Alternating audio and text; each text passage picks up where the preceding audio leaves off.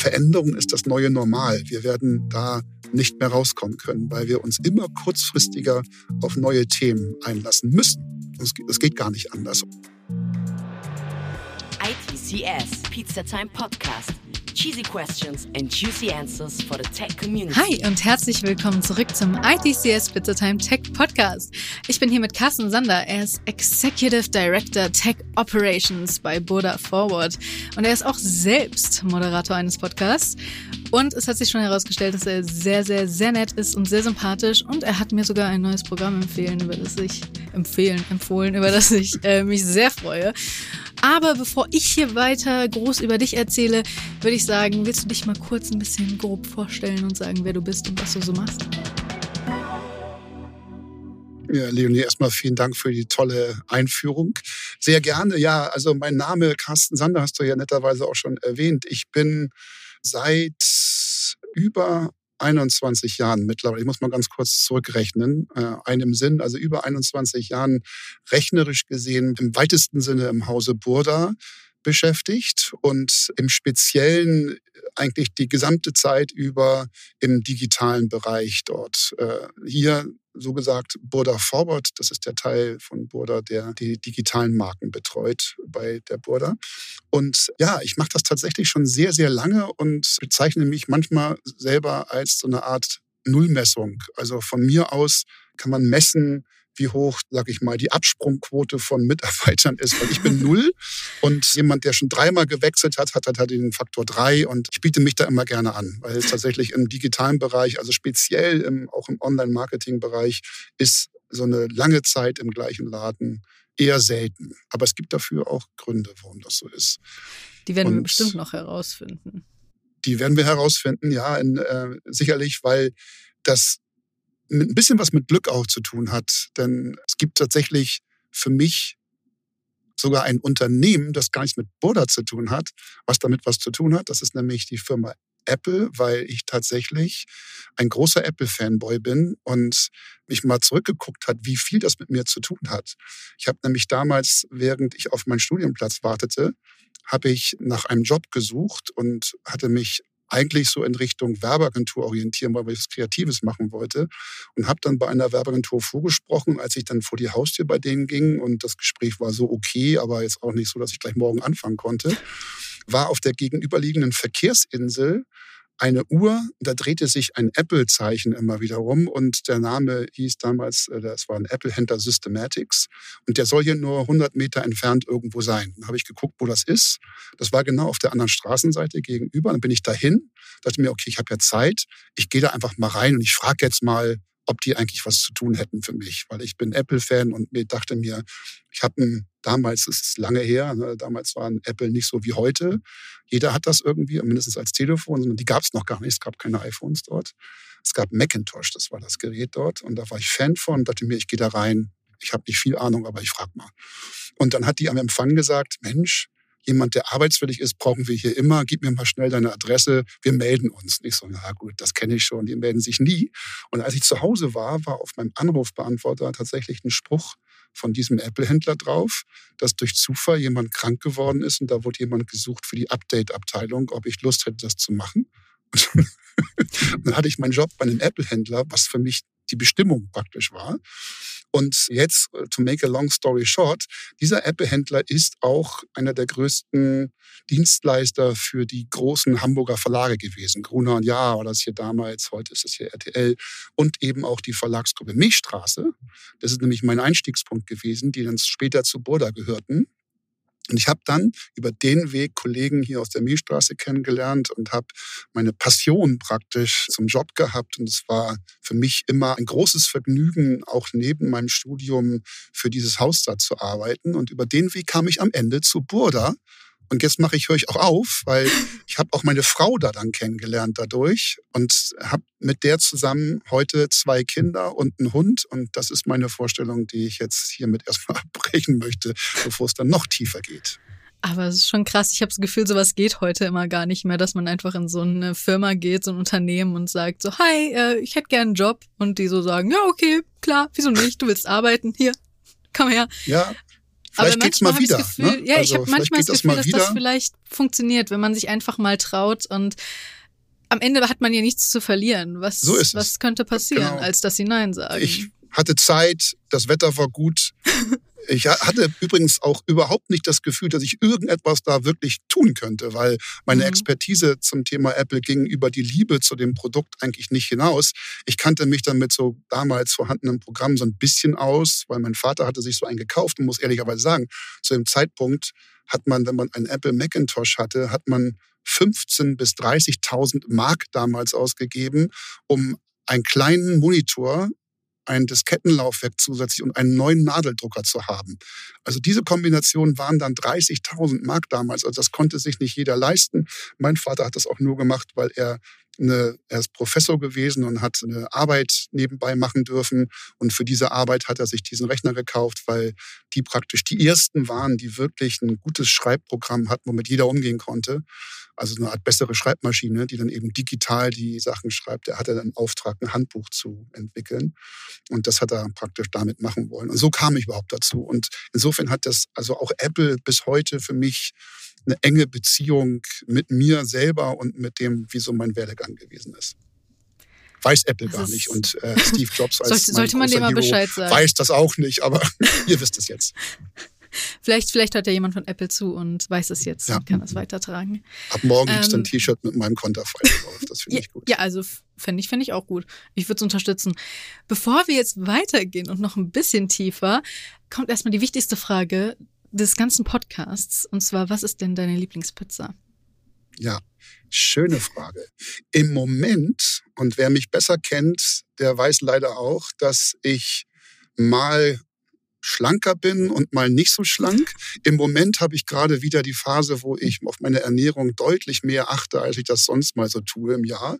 Und die möchte ich gerne beibehalten. Deswegen würde ich mich jetzt natürlich getreu meinem Ernährungsmotto für eine Pizza entscheiden, auf der oben Rucola ist und dann würde ich da wahrscheinlich noch ein bisschen, also sage ich mal, den Garten Eden dort abbilden wollen. Also Rucola auf der einen Seite, Tomaten würde ich mir da sehr gut drauf vorstellen können, so kleine Sherry-Tomaten.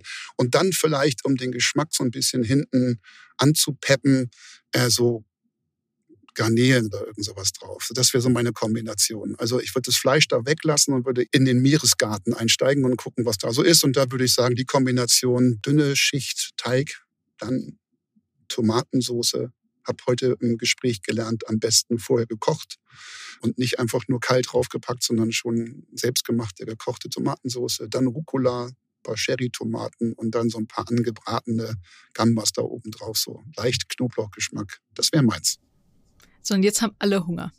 Jetzt hat jeder letzte Hunger und bestellt sich danach eine Pizza. Aber das könnt ihr natürlich sehr gerne machen. Ihr könnt euch natürlich auch während dem Podcast jetzt eine Pizza bestellen. Aber bitte hört die Folge noch zu Ende. Ja. So, ich würde jetzt ganz gerne wissen, du hast ja gesagt, du bist schon so lange bei Burda. Und du hast schon erzählt, wie du zu Burda gekommen bist und dass das alles irgendwie eher so eine Art Glück war und die irgendwie zufällig in die Hände gefallen ist und du gar nicht richtig wusstest, wie dir geschehen ist. Wie ist es geschehen, dass du so lange bei Buddha geblieben bist. Warum bist du da schon ja. so lange? Habe ich mich wirklich oft schon selber gefragt. Und wenn ich heute jemandem erzähle, ich bin seit 21 Jahren bei Burda, ist nicht immer die erste Reaktion, oh Wahnsinn, toll, sondern viele sagen, hä, wa warum? Ja, also warum? Wie kann das sein? Und ich habe da eigentlich mindestens eine Antwort, aber die, die gebe ich oft. Ich habe auch hier vielleicht das Glück gehabt, und das ist auch gar nicht für jeden ein Glück, weil ich zum Beispiel bin bei dem Thema Veränderung nicht erschrocken. Ich finde Veränderung sinnvoll und ich glaube auch, dass sie einfach zum Leben dazugehört und dass wir ja nur durch Veränderung auch neue Sachen kennenlernen können. Und das soll jetzt kein Geschwafel sein, das sehe ich für mich einfach so. Es hilft mir in meinem täglichen Arbeiten, dass ich erstmal per se vor Veränderung nicht zurückschrecke oder Furcht habe. Und wenn ich auf meine 21 Jahre in diesem Haus zurückgucke, das mache ich insofern immer noch sehr gerne, auch wenn es Ups und Downs gab, wie überall. Aber es ist auch der stetige Blick auf Veränderungen. Zum Beispiel muss man ganz klar sagen, gibt mein Job einfach her, meine Tätigkeit, dass in den letzten 20 Jahren sich so viel verändert hat, was das Thema Digitalisierung angeht und was für Möglichkeiten da existieren. Das ist für mich ein Paradies, ehrlicherweise, an Möglichkeiten gewesen, die ich und das danke ich dann in diesem Fall mal diesem Unternehmen, dass ich, wo ich die Chance hatte, mich damit auseinanderzusetzen, auszuprobieren. Ich bin nicht so der Umsetzer. Wenn man jetzt mit mich so sieht, bin ich nicht der, der das annimmt und bis zum Ende durchfeitet. Ich begeister mich eigentlich für neue Themen und ich mag gern andere anzünden mit der Idee und sagen, findest du das nicht auch cool? Und dann freue ich mich, wenn jeder mit seiner Expertise praktisch den Ball übernimmt und weiterträgt und tiefer macht und größer macht. Ja, ist wie ein Schneeball, den ich einmal forme und dann übergebe und am Ende kommt eine riesen Kugel raus. Dann ist das eine Teamwork-Geschichte und jeder mit seinen Skills kann das erweitern. Wenn ich auf mich persönlich gucke, dann gucke ich eben auch nicht auf einen Arbeitsort, an dem ich 20 Jahre lang das Gleiche mache. Ich glaube nichts gegen jemand, der das musste oder kann oder wurde, dann habe ich noch größeren Respekt. In meinem Fall hat sich nicht nur die Arbeit und das Umfeld verändert in den 20 Jahren, sondern auch die Umgebung in Form der Firmenkultur. Begonnen, habe ich vorhin mal erzählt, bei der Verlagsgruppe Milchstraße. Das ist für viele wahrscheinlich, die das jetzt hier hören, gar kein Begriff. Die Verlagsgruppe Milchstraße hat damals galt damals als einer der innovativsten Verlage Deutschlands. Und die haben TV-Spielfilm zum Beispiel, diese 14-tägigen Programmzeitschrift auf den Markt gebracht. Damals die Max, das war so eine damals eine ganz hochglanz, großformatiges Portfolioformat mit so Campanieros hieß die eine, das waren so Werbeagentur, das war sehr hip, das Ding. Amica haben sie damals gemacht. Tomorrow, die erste Internetzeitschrift, die sich damals bei dem, mit dem Thema Internet auseinandersetzt, von wegen ein Programmheft fürs Internet, muss ich mir mal vorstellen heute, völlig abstrus. Aber damals war es halt so, das war eben nicht die Mehrheit im Netz, sondern die Minderheit war da drin und alle wollten wissen, was geht denn da eigentlich so? Welche Seite muss ich denn kennen im Internet, damit ich mitreden kann? Und dafür war damals die Tomorrow da. Und ich bin genau in der Zeit da eingestiegen, wo die so im Prinzip ihre Hochzeit hatten. Und zum Beispiel was heißt Hochzeit? Als ich da angefangen hat, waren die gerade ein halbes Jahr vorher, ist der gesamte Verlag nach New York geflogen, weil sie mit TV-Spielfilm ihr Auflagenrekord, den Attestierten, hingekriegt haben. Und der Verleger hat damals gesagt, wenn wir diese Zahl schaffen, dann fliegen wir alle nach New York. Und die haben die Zahl geschafft. Und dann sind also alle in New York gewesen. Da kam ich leider ein bisschen zu spät, aber die kamen alle gerade wieder. Und ich habe dann dafür äh, so einen Lounge von der Amica damals. Das kennt man heute nicht mehr, weil Amica gibt es zum Beispiel gar nicht mehr. Die Max gibt es auch, glaube ich, jetzt wieder gerade, aber die gab es eine Zeit lang nicht. Überlebt hat am Prinzip die TV-Spielfilm. Die kennen, glaube ich, ganz mhm. viele, mhm. wenn die bei ihren glaub, Eltern auf jeder. Tisch da gucken, kann das sein. App oder so. Ja, gibt's auch eine, die App ist super, die haben wir zum Beispiel ja. jetzt, die gehört zu Border Forward. Und so gesehen, ja, warum bin ich also immer noch da? Weil ich in einer Tour mit Veränderungen zu tun hatte, weil mich das persönlich triggert, Veränderung, weil ich Spaß an Veränderung, weil ich ein super Team habe. Ich habe hier mit Mitarbeitern und meinem Team, Kollegen, mit denen arbeite ich seit weit über zehn Jahren zusammen, einige 15, 16 Jahre. Und das ist natürlich auch ein Zeichen der Anerkennung für mich, dass ich die halten konnte. Denn in diesem Markt, das habe ich ja schon gesagt, ist es ungewöhnlich, wenn man so lange an einem Ort ist. Es ist eher fast verdächtig. Ja, warum ist der ja. da immer noch? Ruht er sich da aus oder was? Und ja, habe ich mir auch überlegt, bin ich da, ist das eine Komfortzone, die ich hier habe? Aber wenn man auf das guckt, wo ich thematisch dran bin, glaube ich, gibt es auch eine Menge, die sagen, das würde ich nicht machen. Da hätte ich keinen Bock drauf. Also warum er das macht. Ich habe mit Datenschutz zu tun, DSGVO, mit Themen wie, wie kriegen wir praktisch hier noch eine Monetarisierung hin, dass das alles auch rechtlich sauber ist. Ich möchte jetzt hier auch niemanden dissen, aber ehrlicherweise ist es, gibt es auch andere, interessantere Aufgaben, als über das Thema Datenschutz zu sprechen.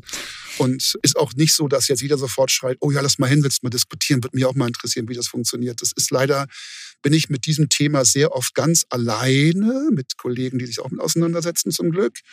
Und es ist zum Beispiel, wenn ihr euch mal überlegt, ihr trefft abends auf einer Party jemanden, der sagt, was machst du denn so? Wenn ich mit dem Thema ankomme, entweder ich rede über Werbung, über Online-Werbung sind die meisten schon raus, dann sehe ich nicht, habe einen Adblocker. Und wenn ich dann noch ankomme, ja, aber ist super spannend, weil wir machen auch was mit Datenschutz und so, dann sind eigentlich die meisten suchen sich dann einen neuen Gesprächspartner und ich muss aufpassen. Ich sage dann lieber, ich mache irgendwas anderes. Also Super spannend. Hast du schon mal die Datenschutzverordnung durchgelesen? genau. Weißt du eigentlich, was du bei der AGB alles, wo du alles zustimmst, dass du das mal überlegst? Okay, aber das soll eigentlich sagen, wie hält man es so lange hier aus? Also das Haus selber macht es einem nicht immer einfach, aber in meinem Fall war aufgrund dessen, dass ich schon sehr früh dabei bin, hatte ich sicherlich auch die Gnade der frühen Geburt im Prinzip, dass ich zum Thema mhm. Internet bei Stunde Null dabei war. So, ich konnte mich ja. mit diesem Thema von Beginn an so auseinandersetzen, dass ich eine Expertise aufbauen konnte, die mich im Prinzip getragen hat. Durch die Jahre, aber auch durch die Themen, die ich bearbeiten muss. Also ist das ein Role Model? Werden wir alle zukünftig 20 Jahre und mehr im selben Unternehmen noch sein, wie das früher ja normal war? Nein, ganz bestimmt nicht. Wird nicht so sein. Ich finde es sehr schade, weil man auf der einen Seite natürlich mit dieser langen Erfahrung innerhalb eines Hauses auch was zurückgeben kann. Also ich gebe gerne was zurück von meinem Wissen. Ich bin hier an verschiedenen Sachen beteiligt gewesen, auch an der Transformation dieses Hauses mit beteiligt gewesen. Und äh, für mich ist das Payback-Time insofern, dass ich sagen kann, ich habe schon einiges erlebt. Ich habe schon Downturns der Wirtschaft erlebt. Es gab die Blase ist irgendwann mal geplatzt, die Internetblase. Es ist auch eine schöne Anekdote. Ich komme ja aus der Zeit, wo praktisch das alles begonnen hat. Das heißt, bei der Verlagsgruppe Meestraße hat man eine AG gegründet, die Tomorrow Internet AG. Und es gab Mitarbeiteraktien dann. Und meine jetzige Frau und damalige Kollegin, wir haben zusammen irgendwo beim Eis an der Alster gesessen und haben gesagt, so, wenn wir jetzt unsere Mitarbeiteraktien Family Friends verkaufen könnten, da könnten wir uns ein Haus kaufen für. Ist das nicht irre?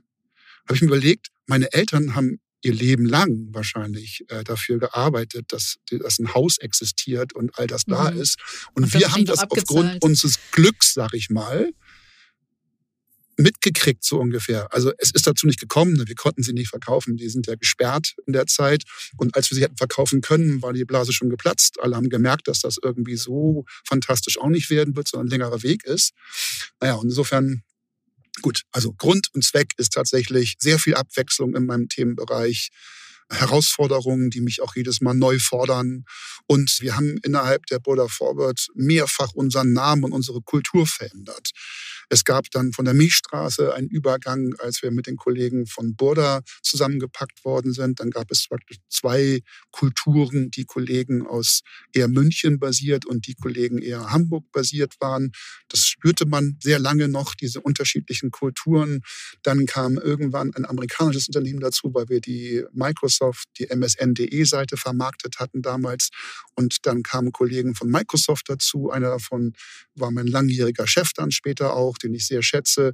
Und der hat nochmal einen anderen Spirit mit reingebracht. Und dann kam, wurden wir eine andere AG, aber immer die gleichen Leute eigentlich, aber auch neue Kulturen. Dann gab es andere Vorstände, die andere Ideen hatten, bis hin zu jetzt, Border Forward, wo wir mittlerweile von Releases reden, so ungefähr, welche Transformationsstufe wir gerade hinter uns haben. Und das ist eigentlich eine ständige Veränderung. Und das sage ich hier auch gerne und wiederhole es. Veränderung ist das neue Normal. Wir werden da nicht mehr rauskommen können, weil wir uns immer kurzfristiger auf neue Themen einlassen müssen. Es geht gar ja. nicht anders. Und das ist, glaube ich, dass wenn man heute mit älteren Generationen, ich gehöre ehrlicherweise auch fast dazu, aber trotzdem mit der noch älteren Generation spricht, dann wird man feststellen, dass die sagten, ja, was ihr immer habt. Aber die hatten damals Telex oder so ein Faxgerät vielleicht noch und ein Telefon. Das waren die beiden Möglichkeiten, wie man Informationen von außen kriegen konnte. Heute gibt es so viele Kanäle, über die man kommuniziert, sich austauscht oder auch wirklich Aufträge reinkriegen kann und in einer Geschwindigkeit. Es ist einfach nicht zu vergleichen und deswegen vermute ich auch, gibt es bei den, auch den jüngeren Menschen sehr früh schon Erschöpfungserscheinungen, weil das doch nicht unanstrengend ist, das ganze Thema, ja. Ja, du bist Fall. ja selber auch im Podcast-Geschäft und siehst, wie das ist, wenn man kreativ sein muss auf Knopfdruck, um so schön zu sagen. Es ist am Anfang super easy, läuft einem, geht von der Hand. Mhm. Und irgendwann fängt man an und muss Themen finden, warum das noch spannend sein sollte, dazuzuhören. Und das sind halt die Erlebnisse, die man dann heute hat. Jeder kann produzieren und wenn es erfolgreich wird, ist eine Erwartungshaltung da, die dann erstmal erfüllt werden muss. Ne? Ja. Ich schweife ab, Entschuldigung, aber in, inhaltlich nee, würde ich sagen, gut. es gibt den einen Grund, warum ich lange hier bin, das ist eben Abwechslung und ich kriege zum Glück nicht so viel vorgegeben, was ich machen muss, sondern ich kann auch mir Sachen suchen, die ich einfach spannend finde und wo ich glaube, dass das Unternehmen gut ist. Und bisher war der Match meines Erachtens ganz gut.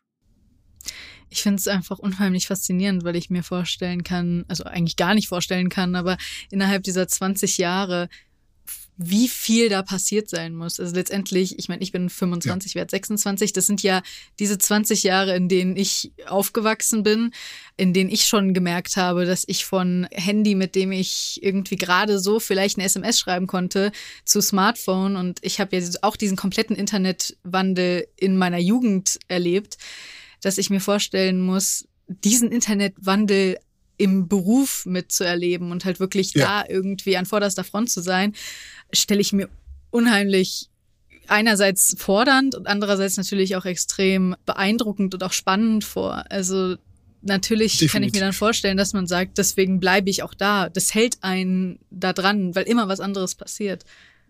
Ja, aber und doch, und da hast du recht, und das ist ein Punkt, den ich mir auch jedes Mal wieder, auch wenn ich morgens aufstehe, sagen muss es ist eben auch, du bist dann verdammt dazu, dass du dich auch für alle neuen Themen irgendwie interessierst. Und mhm. ich habe ja nun zum Glück zwei heranwachsende Kinder, habe ich ja vorhin mal gesagt. Die Altersklassen, in der die sich jetzt gerade befinden, ist hochspannend, ist 18 und 16. Mein Sohn mhm. ist 18, meine Tochter ist 16, wird aber in diesem Jahr auch 17 und mein Sohn wird in diesem Jahr dann 19. Also deren Konsumverhalten digital würde ich mal im Ansatz als katastrophal empfinden.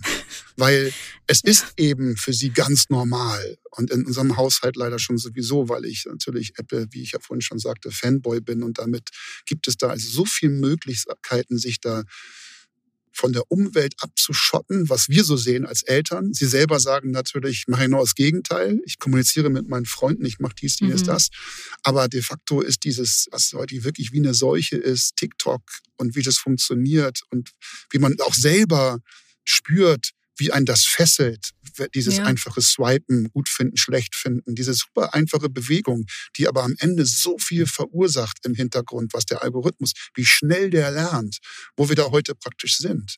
Im Moment wird überall von ChatGPT gesprochen, ne? OpenAI mit ihren Lösungen. Wenn du heute sagst, schreib mir einen Artikel über das Thema so und so, mhm. und dann kommt da ein Text raus, du liest dir den durch und sagst, verdammt, der, ja. Also ich würde ihn so nicht abgeben, aber der ist ja schon so gut. Der ist ja, na, ich bin Mr. Pareto. Ein bisschen bearbeiten, 80 Prozent, ja. Ein bisschen bearbeiten, noch ein bisschen Beef und sowas, Butter daran. Dann habe ich eigentlich meine Hausaufgabe fertig. Also was ihr jetzt, sage ich mal, als Generation, auch du mit 25, was ihr für Möglichkeiten heute habt, euch auf Studium, Schule und sonst irgendwas, das Netz zu benutzen, das sage ich immer nur, ey, wenn ich heute groß geworden wäre, ich weiß nicht, was ich da, was ich da für Schulnoten hätte. Ich meine, du musst es irgendwann auch verstehen, das ist schon richtig, mhm. aber es gibt ja so, du musst ja nicht mehr, also du musst einmal suchen, aber du findest sehr schnell. Und früher musst du erstmal überlegen, okay, ich muss zur Bibliothek. Also früher musste man in die Uni zur Bibliothek, um das Buch sich rauszusuchen, in dem das dann steht. Dann musste man das finden in dem Buch. Dann musste man es auch noch verstehen, was da drin steht. Dann musste man es rausschreiben. Ja, also Wahnsinn, wenn ich mir überlege, was für Möglichkeit. Inklusive, dass man heute mit dem Handy einfach Text fotografiert und der hat sofort erkannt, dass es Text ist. Man kann ihn rauskopieren, ja. darüber kopieren. Es geht so irre schnell heute. Das finde ich faszinierend. Meine Frau ist daran am Verzweifeln, weil sie sagt, die Kinder machen nichts anderes mehr. Also es ist einfach nur noch eine Überdosis an Technologie. Und deswegen glaube ich, ich kriege von den beiden immer noch die Impulse mit, die die momentan triggern. Das ist mir wichtig, weil ich auch sage, auch wenn ich es nicht so machen würde und nicht so schön finde, es muss mir klar sein, dass da eine Generation heranwächst, für die zum Beispiel lineales Fernsehgucken überhaupt gar keine Option mehr ist. Und auch die Art und Weise, wie Informationen konsumiert werden, immer schneller, immer kürzere Happen, weil sie sehr schnell gelangweilt sind. Ne? Mein Sohn ist mhm. sehr schnell, kann sich sehr schnell langweilen. Wenn irgendetwas zu lange dauert, allein wie ich hier schon rede, wahrscheinlich, da wäre er schon raus. Deswegen höre ich jetzt auch auf damit. Aber äh, ich will damit nur sagen, man muss dann, wenn man in dieser Branche weiter dranbleiben möchte, sich auch wirklich für neue Themen interessieren. Und wenn man selber dann mal sagt, ich nutze jetzt gar nicht so oft TikTok, aber ich weiß, was für einen Reiz das ausmacht, TikTok zu nutzen zum Beispiel.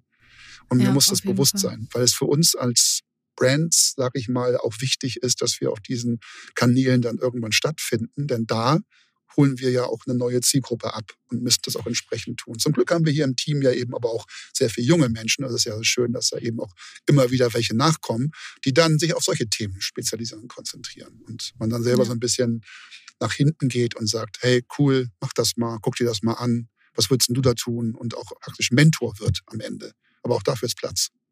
Ja. Es ist wirklich faszinierend, was in den letzten so wenig Jahren passiert ist, wenn ja. man sich irgendwie mal 1900 bis 2000 anguckt, was in den Jahren passiert ist. Auch schon massiv viel teilweise, aber dann irgendwie jetzt nur die letzten 20 Jahre, was da schon alles passiert ist. Also es ist wirklich, äh, es geht irgendwie alles immer schneller. Es ist unglaublich. Kannst du irgendwie, hast du irgendwie die Chance, nur ein paar Teile rauszuziehen aus diesen 20 Jahren, bei denen du denkst, boah, das sind die größten Entwicklungen, das waren die, bei denen du gedacht hast, die haben dich wirklich, da musstet ihr komplett alles umwerfen, da musstet ihr komplett anders denken und irgendwie einfach nochmal neu anfangen. Ja, ich denke, das deutet sich an. Ich würde es schon als Paradigmenwechsel sehen und ich glaube, es ist auch unter Umständen wiederum wenn man so tickt wie ich, sehe ich es als eine der größten Chancen an, die wir auch haben. Denn du hattest eben schon mal erwähnt und ich hatte es auch erwähnt, es gibt in diesem Markt, in dem wir uns befinden, sehr große Player. Mhm. Und ich finde es auch sehr spannend, weil man so sagen würde, vor fünf Jahren, ja, hätte man ja gesagt, es wird irgendwann alles unter Facebook und Google aufgeteilt. Apple auch noch von mir aus. Ne?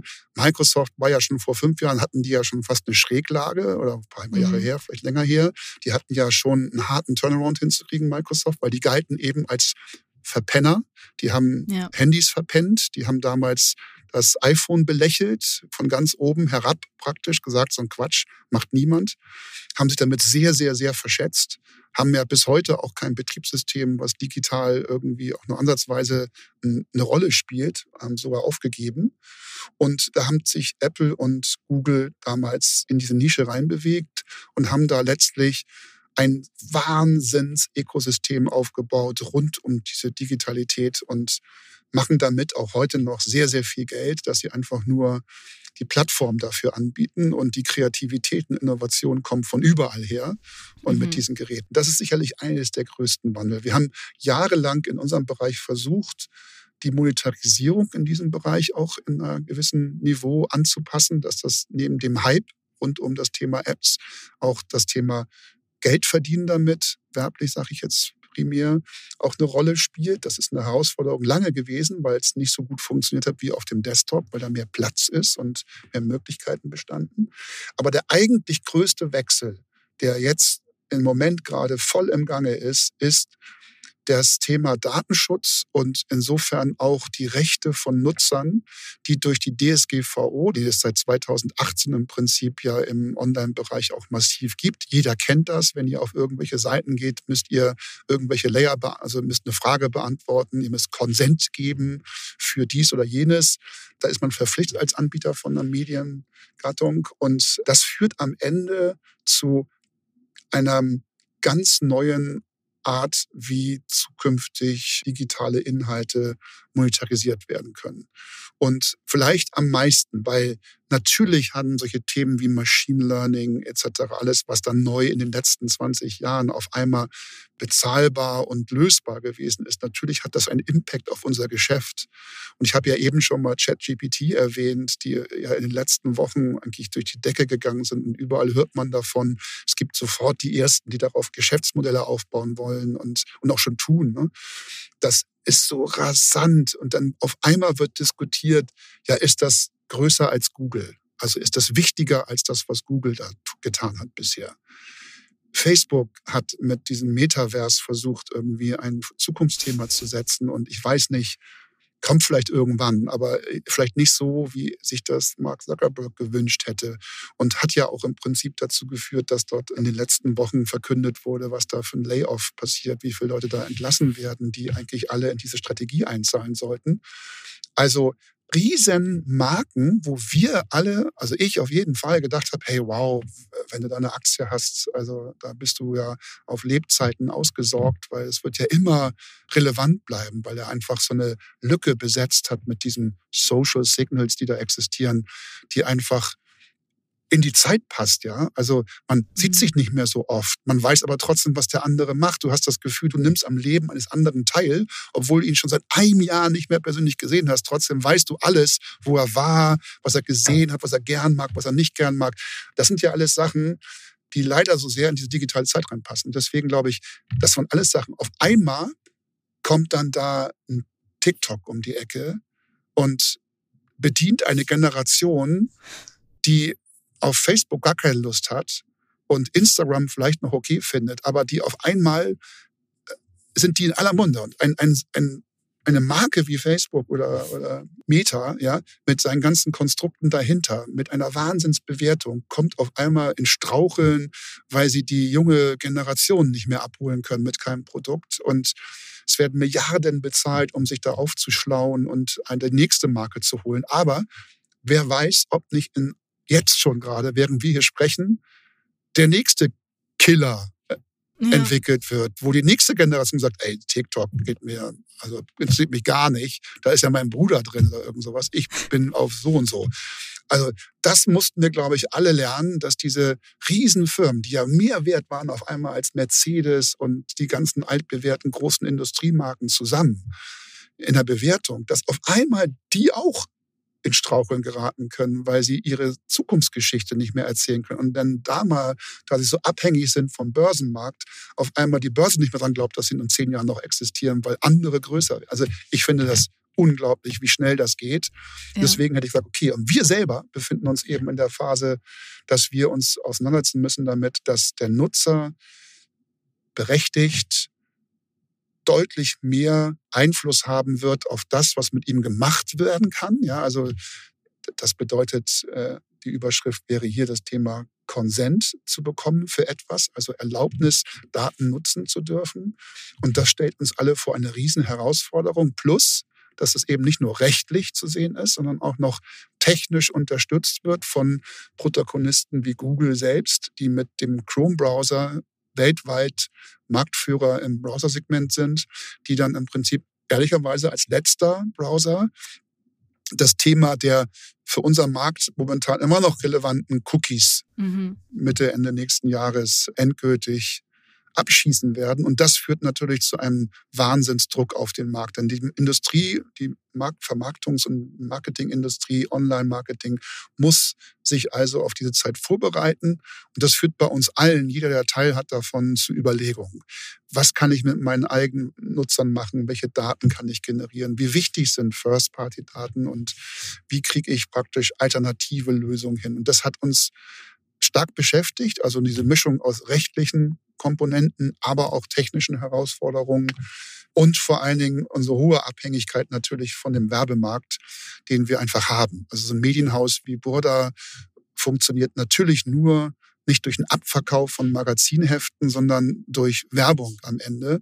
Und ja. wenn in dem Printbereich es eh schon ein schweres Segment ist und online letztlich dann der alternative Wachstumsstream sein soll, dann muss es auch für ein Haus wie Boda möglich sein, Monetarisierungsstrategien zu fahren, bei der sie sich irgendwo auch das Geld für die Produktion von solchen Seiten wiederholen. Denn es kostet halt nun mal einfach Geld, wenn man eine Nachrichtenseite betreibt, an denen Millionen von Menschen pro Tag sich ihre Informationen holen. Das kostet am Ende natürlich Geld und es werden Mitarbeiter bezahlt werden müssen und irgendjemand muss das zahlen und das ist ein Teil, macht eben die Werbeindustrie. Dankeschön dafür, muss man ehrlicherweise sagen. Denn wenn sie das nicht tun würden, dann müssten es die Nutzer zu 100 Prozent bezahlen und das würde auch die Dimension natürlich in eine ganz andere Richtung setzen, nämlich wahrscheinlich ja. weniger Reichweite, weil sie sich weniger es leisten können oder wollen.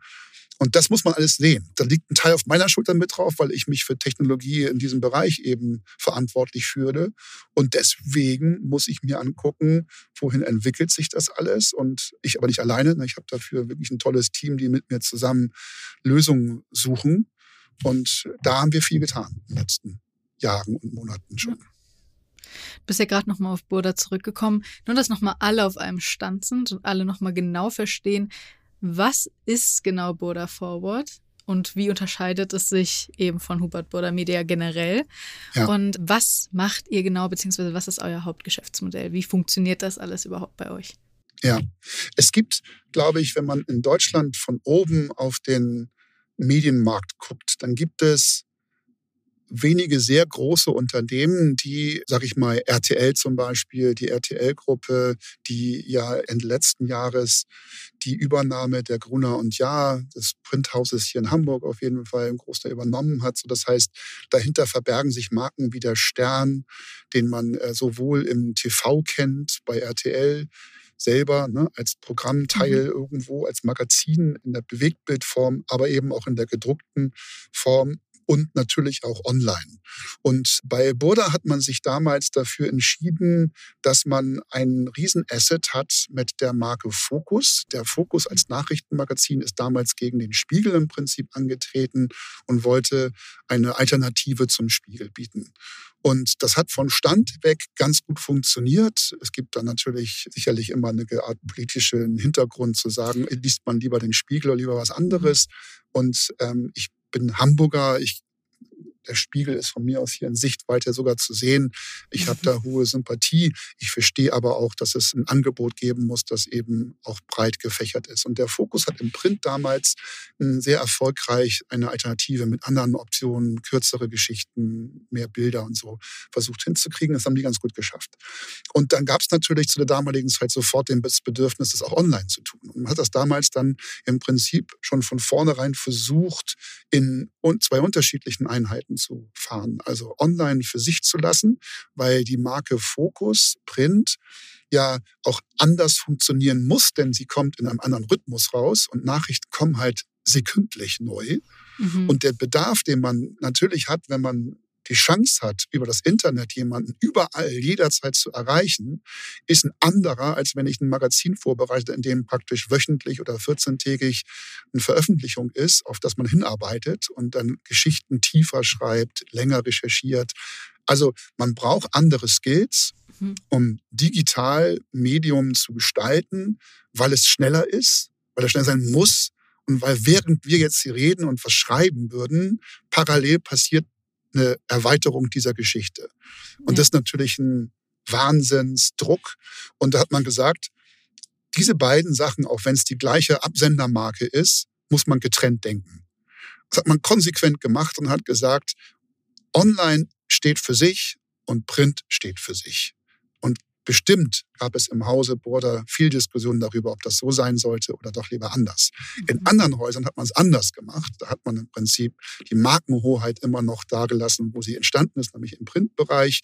Und die Online-Kollegen waren so ein bisschen die ungeliebten Stiefkinder im eigenen Haus, sage ich jetzt mal ganz böse. Ja, das ist so ein bisschen ja, ne, die muss es halt geben, aber eigentlich fressen die ja nur unser Kapital weg, so ungefähr. Das ist, das ist jetzt sehr vereinfacht. Tut mir leid für alle, die das vielleicht treffen sollte, aber ich sage es einfach mal so, ist gesagt, ist gesagt. Ja. Und de facto ist es aber hier anders gewesen. Man hat das von vornherein getrennt und hat gesagt, okay, es macht total Sinn in diesem Bereich. Und daraus ist entstanden am Ende, dass ein Arm sehr digital das aufzieht und auch alle Vorteile versucht zu ziehen. Alle Karten, die da sind. Von Push-Nachrichten mhm. über exklusive Geschichten alleine rauszufinden, schnell zu sein. Und damit ist man in Deutschland mit dem Focus Brand zu den führenden Nachrichtenseiten in Deutschland geworden. Es hat natürlich eine Leuchtturmwirkung, wenn man so möchte. Und wir kamen damals von der Tomorrow Internet, wo ich gestartet bin, mit den Titeln wie Tomorrow Online und eben auch TV Spielfilm und so weiter und so fort, von der anderen Seite und haben praktisch auch Reichweite mitgebracht und waren sehr erfolgreich im Vermarktungsgeschäft. Dann hat man das damals zusammengetan. Und letztlich mit den ganzen Iterationen, von denen ich ja schon sprach, wir hatten verschiedenste Namen und waren eine eigene AG, sind wir zurück in den Konzern gekommen. Und diese ganzen Veränderungen haben auch kulturell was verändert, aber was eins ist geblieben, unsere DNA ist von vornherein digital gewesen. Und wir haben eigentlich nur eine Ausnahme, wenn ich recht gucke, das ist das Chip-Magazin. Das ist nämlich auch schon ein Riesenerfolg online gewesen, sehr lange, hat aber eben auch natürlich ein Printmagazin, wo es herkommt. Und dieses Printmagazin ist tatsächlich auch Teil der Boda Forward und ist damit ehrlicherweise aber auch eine Ausnahme, weil wir ansonsten sehr klar auch gesagt haben, okay, Print ist nicht unser Business. Online ist unser Business und da bleiben wir am Ende auch. Und in diesem Fall sind aber die ganzen Experten vom Print mit in die Border Forward gegangen und führen da jetzt auch mit allen Möglichkeiten, dass eben so Gutes in dem Printsegment funktioniert. Da sind sie recht erfolgreich mit.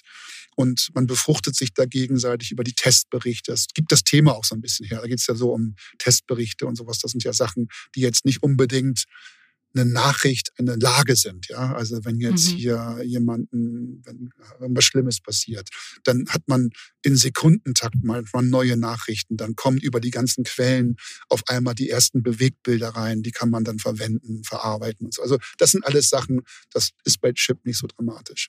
Und deswegen gibt es eben den Buddha Vorbeteil, der primär das digitale Geschäft abbildet. Und es gibt den äh, Verlag international und national. Das sind die Kollegen, die eher die Magazine in Deutschland machen. Hubert Burda Media gehört zu beiden praktisch dazu.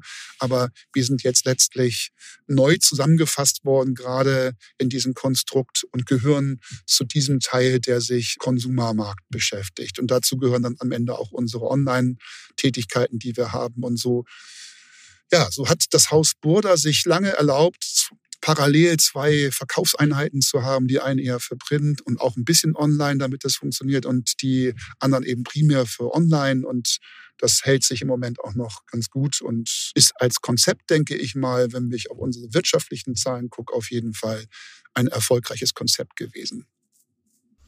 Das klingt auf jeden Fall super interessant. Und ich finde es auch gut, dass Burda schon immer gesagt hat, okay, hier, wir schätzen euch eben auch entsprechend wert als eben die digitale Variante, die Online-Variante und ihr seid nicht eben nur so ein Afterthought, so ja, wir Ja. müssen auch irgendwie eine Online-Präsenz haben, sondern das ist mindestens genauso wichtig für uns. Und das kann man sich ja vorstellen, ist nicht immer leicht, weil, und das kann ich auch verstehen, weil es natürlich auch im eigenen Haus sicherlich Konkurrenzdenken gibt. Und man sagt, naja, aber je, je mehr die da machen, je weiter die weg von unserer Marke sind, auch es geht ja auch so ein bisschen um, wofür steht die Marke, wer hat welchen Einfluss darauf, ja, also was wollen wir denn eigentlich ausstrahlen? Und das ist ein Spagat. Und ich glaube, Mhm. das geht vielleicht nicht mit jeder Marke und bei Focus hat es ganz gut funktioniert. Aber man muss auch der Realität ins Auge schauen. Es wird halt die Situation, in der sich in dem Printmarkt befindet, da bin ich bei Weitem kein Experte, da kann ich mich gar nicht aus dem Fenster legen, aber ich sehe es halt und kriege es ja auch selber bei mir mit, wird natürlich immer umkämpfter und schwerer werden, weil die jüngeren Generationen, also meine Kinder, haben noch nie ein Printheft gekauft. Damals hatten wir noch die Bravo. Ich habe so viele gekauft. Ach Gott, ich hatte Ja. auch schon. Ich hatte und, auch ein und Abo. vielleicht noch diese. Pferdezeitung oder irgendwas. Aber auch das ist bei Ja, meiner. Tochter schon gar nicht mehr gewesen. Ne? Das hat die gar nicht gemacht. Und wenn das Ja. jetzt auch in anderen Häusern so ist, dann glaube ich schon, dass das eine schwierige Zeit wird und diese Transformation steht uns bevor. Das zeigt ja auch, was einen Unterschied zehn Jahre alleine machen. Ich meine, deine Tochter und ich sind ja ungefähr zehn Jahre auseinander. Was das alleine schon für einen Unterschied macht, dass ich noch sehr mit Printmagazinen in meiner Jugend, äh, Teenagerzeit aufgewachsen bin und äh, sie halt gar nicht mehr, Ja. was wirklich ein Riesenunterschied ist und wie schnell dann doch die Zeit wirklich sich verändert hat. Ja.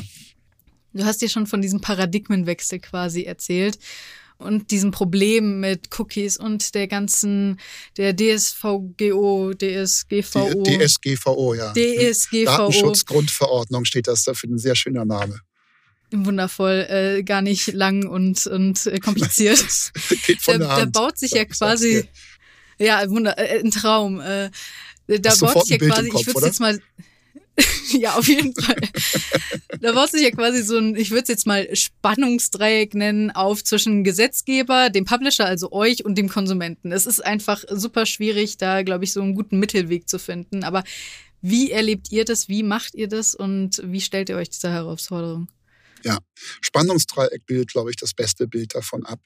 Und man muss sich vergegenwärtigen, jeder von uns hier, der das hört, oder eigentlich wahrscheinlich jeder, der in der Lage ist, seinen Rechner oder sein iPhone oder sein, sein Mobile, was auch immer, Tablet zu bedienen, wird früher oder später darauf stoßen, dass er vor die Entscheidung gestellt wird, hier diese Seite zu nutzen, ja, aber nur, wenn vorher geklärt ist, dass diese Seite, um sich zu monetarisieren, mit Partnern zusammenarbeitet, die durch die Akzeptanz, also durch hier akzeptieren, letztlich in welcher Form auch immer Daten von einem bekommen würden, um dann Entscheidungen zu treffen. Ja, das klingt ganz gemein. Ich möchte jetzt auch nicht, da das ja ein öffentlicher Podcast ist, mich jetzt darüber auslassen, wie sinnvoll ich das finde. Aber es ist eine Verpflichtung, und die verstehe ich, dass man aufklärt, was man mit Daten macht. Und das finde ich auch Mhm. genau richtig. Ja? Das möchte ich nicht falsch dargestellt wissen. Es muss jedem bewusst gemacht werden, was da passiert. Disclaimer von mir. Ich finde, das Thema Werbung ist zwar auch ein Thema, wo mit Daten umgegangen wird, aber der Grad, mit welcher Intensität hier Daten verwendet werden, ist durchweg unterschiedlich und sollte auch unterschiedlich betrachtet werden. Ich finde, im Moment gefühlt wird das alles in einen Topf geworfen und alles ist schlimm. Das mhm. ist aber in Wirklichkeit nicht der Fall, weil wir zum Beispiel nicht dein Vor- und Nachnamen wissen. Wir wissen nicht, dass es eine Leonie ist und wir wissen auch nicht, wo du wohnst wirklich. Wir wissen von dir eigentlich nichts, außer wenn wir es konnten und wir durften das, dass wir dir ein Cookie mit einer Nummer setzen und ab diesem Moment du mit einer Nummer bei uns existent bist. Und wenn du jeden Tag kommst, dann sehen wir, ah, hier ist ein Nutzer, welchen Geschlechts auch immer, der jeden Tag kommt. Und wenn du fünf, zehn, 15 Mal da bist und du entgehst immer auf das Thema Reisen, dann würden wir wissen, ah, guck mal, die Nummer 1, 2, 3, 4, 5 ist reiseaffin.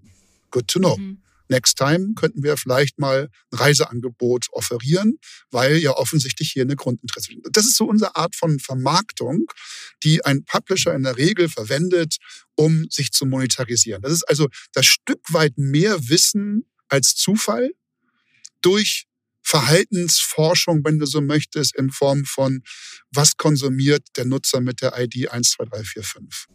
Mhm. Und das ist sage ich mal, in den meisten Fällen die Art der Vermarktung, die heute für Nachrichtenmagazine oder ähnliches normal ist. Und für den Publisher, also für den, der den Content herstellt, ist das eine Werterhöhung, sage ich mal, der Impression, die über das hinausgeht, dass ein System einfach nur redet könnte weiblich sein. Die Wahrscheinlichkeit, ich bin eine Sportseite, dass du weiblich bist, ist geringer, als dass du männlich bist, mhm. weil Sportinteresse halt nun mal überwiegend männlich besetzt ist. Dann schätzt das System vielleicht noch ein Alter und das war's. Ja, das geht ja auch. Das ist aber eine andere Art der Ermittlung von Daten. Dieses Spannungsdreieck, von dem ich hier rede, ist auf der einen Seite der Zwang, der ganz normale Zwang, dass eine Webseite in der Produktion Geld kostet, dieses zu finanzieren das ist die Publisher-Seite. Der sagt, mhm. ich möchte möglichst in meiner Impression, die ich liefere, maximal monetarisieren oder optimal monetarisieren, nenne ich es jetzt mal ganz kurz, bevor maximal kann man auch sehr negativ sehen, aber sagen wir optimal. Und das mag bei dem einen mit mehr Werbung, beim anderen mit weniger Werbung funktionieren. Das ist der Wunsch des Publishers.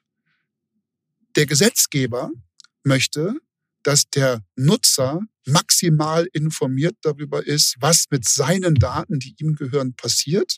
Auch die Seite verstehe ich. Das führt zwanghaft dazu, dass man dem Nutzer, der hier geschützt werden soll, an irgendeinem Zeitpunkt ein relativ umfangreiches Buchstabenwerk zur Verfügung stellen muss, in dem drin steht, was genau passiert denn jetzt hier eigentlich, wenn er akzeptieren drückt. Das heißt, der Nutzer in der Mitte kommt auf die Seite, kriegt also so ein Consent-Layer und muss sich eigentlich durchlesen, was passiert denn jetzt hier eigentlich und dann verstehen, was da passiert und dann akzeptieren drücken, damit es für den Publisher gut wird oder eben auch nicht akzeptieren, was aber zwanghaft dazu führt, dass der Publisher nicht gleichwertig monetarisieren kann, weil er ja weniger Daten generieren kann und also Daten nicht in Form von Vorname, Nachname, Alter, Geschlecht, sexuelle Präferenzen oder ähnliches. Das sind alles Sachen, die er gar nicht kriegt. Er kriegt nur, war schon mal da, interessiert sich für das Thema Sport und, keine Ahnung, bleibt auf der Seite länger als eine Minute so ungefähr. Das sind so die Parameter, die man damit hat.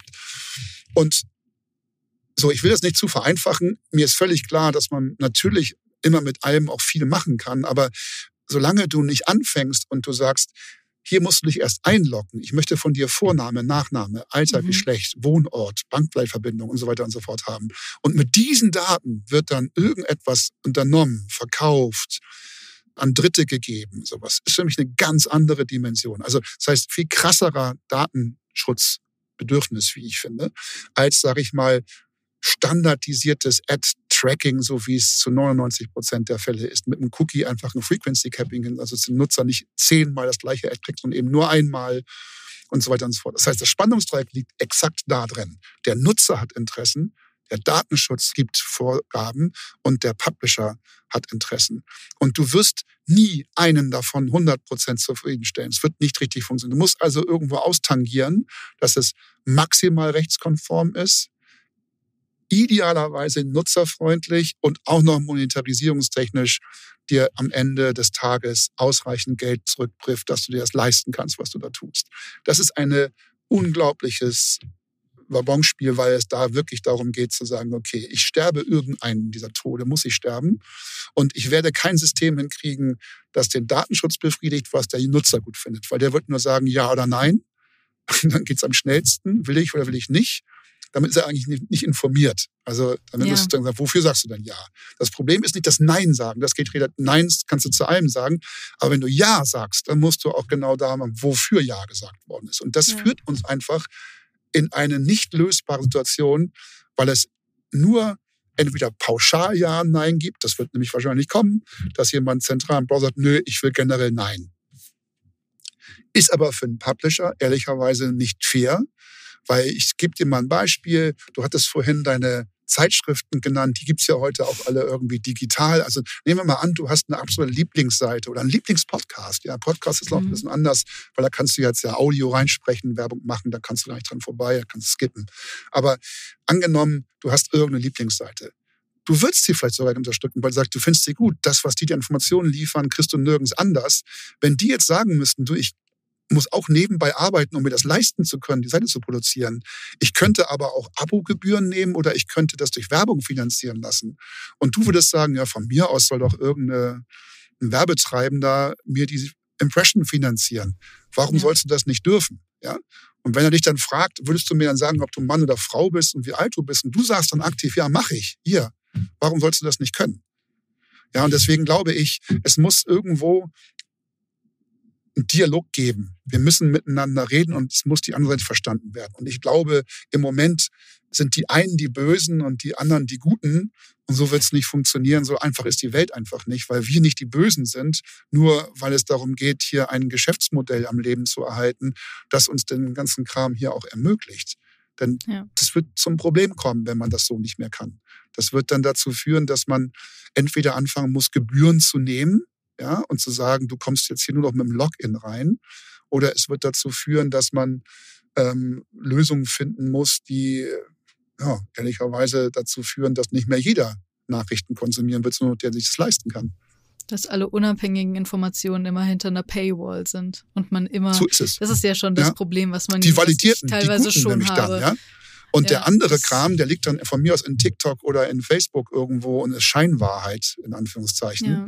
weil da wird anders monetarisiert. Da sind nämlich lustigerweise durch Login die Leute bereit, alle Daten preiszugeben, die sie haben, inklusive. Kontodaten so ungefähr, und machen sich gar keinen Kopf drüber. Aber auf einer Nachrichtenseite oder auf einer bunten, da muss also exorbitant nachgefragt werden, ob wirklich bewusst ist, was jetzt passieren wird. Nämlich, dass deine Cookie-Information an 200 Partner geschickt wird und die sagen dann, kenne ich die Cookie-Nummer oder ich kenne sie eben nicht. Wenn ich sie nicht kenne, zahle ich weniger oder zahle gar nichts. Oder wenn ich sie kenne, gucke ich mal, ob ich sie gerade gebrauchen kann. Und wenn ja, bin ich bereit, 70 Cent dafür zu bezahlen für 1000 Kontakte. Und insofern, ja, bin ich ein wenig gebrandmarkt, weil ich es finde, dass das eine Diskussion ist, die wir gerade führen, die nicht so richtig zielführend ist.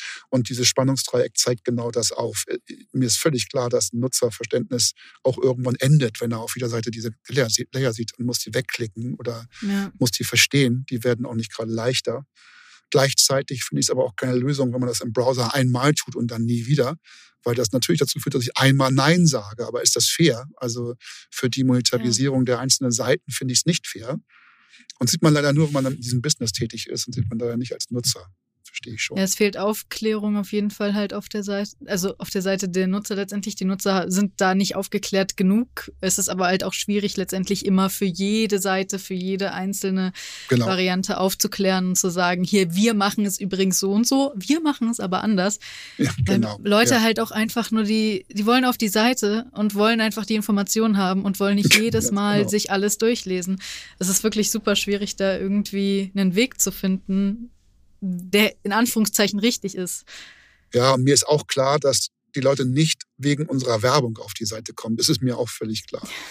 Ja. Äh, aber das System funktioniert, und das ist, glaube ich, mal irgendwann versäumt worden.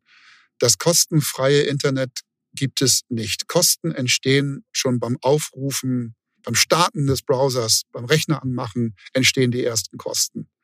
Zu Hause ist es die Stromrechnung, dann kommt noch die mhm. Telekom dazu, die ihre Hand aufhält. Dann nutzt man das Internet. Auch Wikipedia ist nicht umsonst. Das sieht man ja. Da oben machen die immer ihre Spendenaufrufe und sagen, wie viel Geld sie noch brauchen. Das Internet ist nicht kostenfrei. Das, was da drin steht, kostet was. Und irgendjemand zahlt da die Zeche. Und ich finde immer, wenn ich nicht selber bezahlen möchte, soll von mir aus gerne jemand anderes bezahlen, aber es wird kein anderer Mensch sein, es muss ein anderes Unternehmen sein. Das wäre in dem Fall der Werbetreibende, der sagt, okay, ich gebe dafür Geld aus, dass ich hier meine Zielgruppe potenziell finden kann. Das ist der eigentliche Deal dahinter. Und wenn man dem sich, dessen sich entzieht, dann zieht man leider auch über kurz oder lang die Möglichkeit, diese Nachricht und diese Informationen noch abzuziehen. Weil warum soll sie jemand ins Netz stellen, für nichts. Also der muss ja auch Rechnungen bezahlen, der muss auch Miete bezahlen, der muss auch die Zeit dafür nehmen, das zu produzieren. Und da wir jetzt nicht alle gebührenfinanziert sind, sondern gar nicht, die meisten eigentlich, fehlt also dann eine Möglichkeit, das zu tun. Und Werbung ist für mich von vornherein immer eine Option dafür gewesen. Und wer bezahlen möchte, soll das von mir auch gerne können. Dann zahlt er halt. Nur es muss irgendwie klar sein, dass man entweder das eine oder das andere ja. tut. Und dass ja. es nicht bedeuten kann, es gibt noch die dritte Option. Ich möchte nämlich weder noch.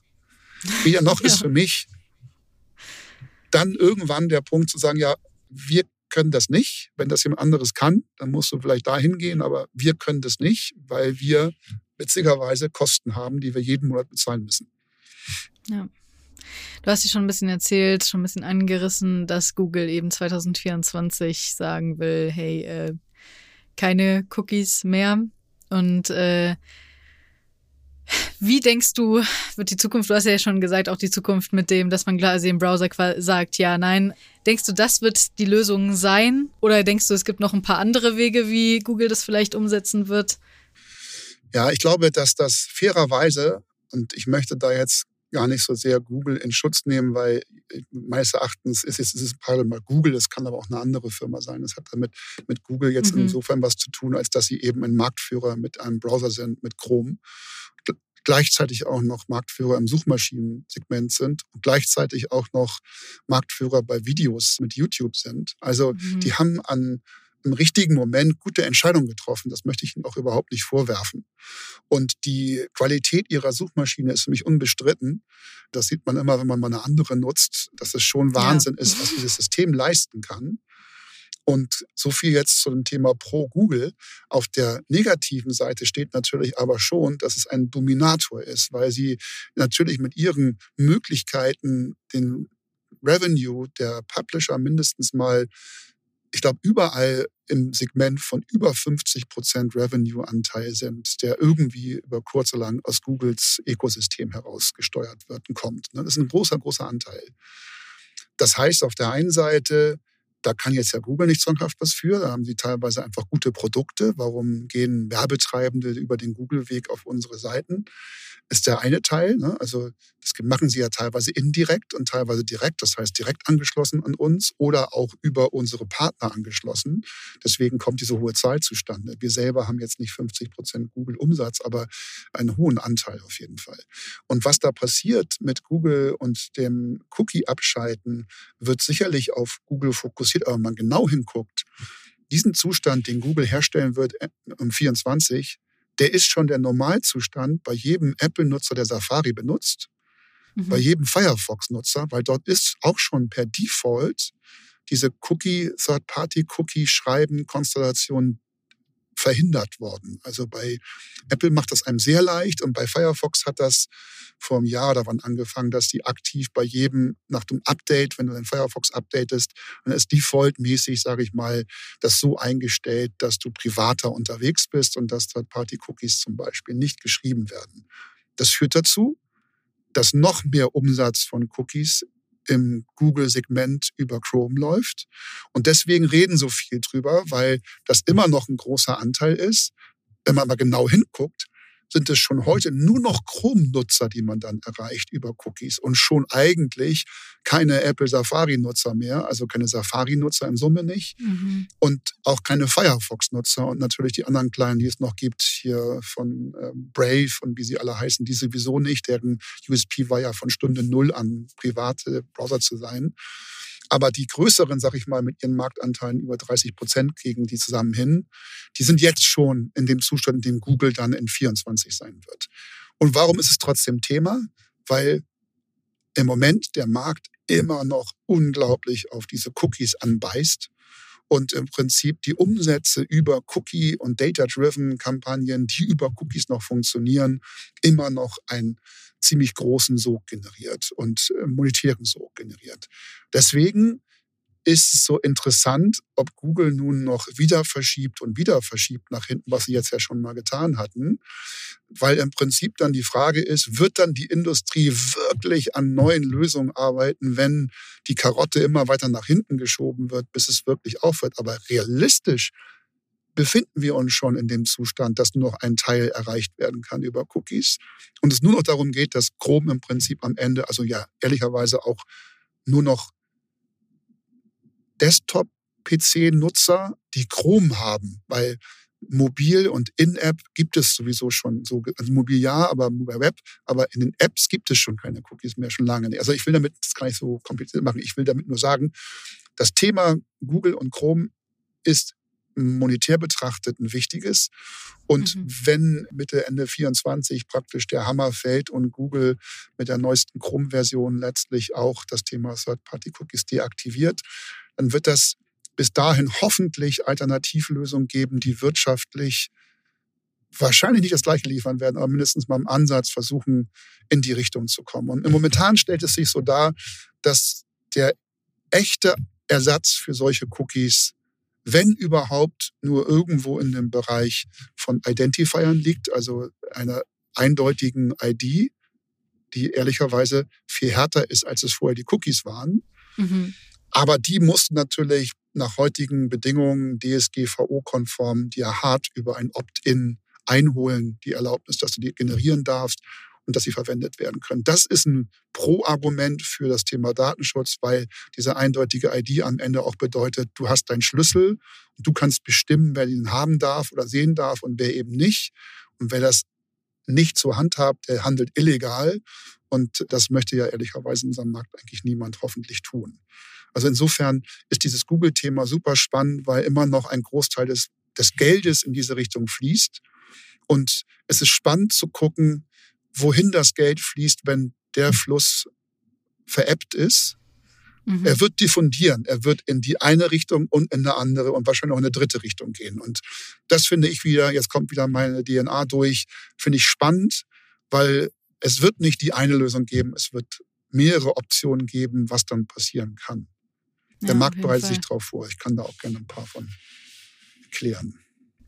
Kannst du sehr gerne machen, wie ihr euch darauf vorbereitet. Also die Bühne ist dir frei.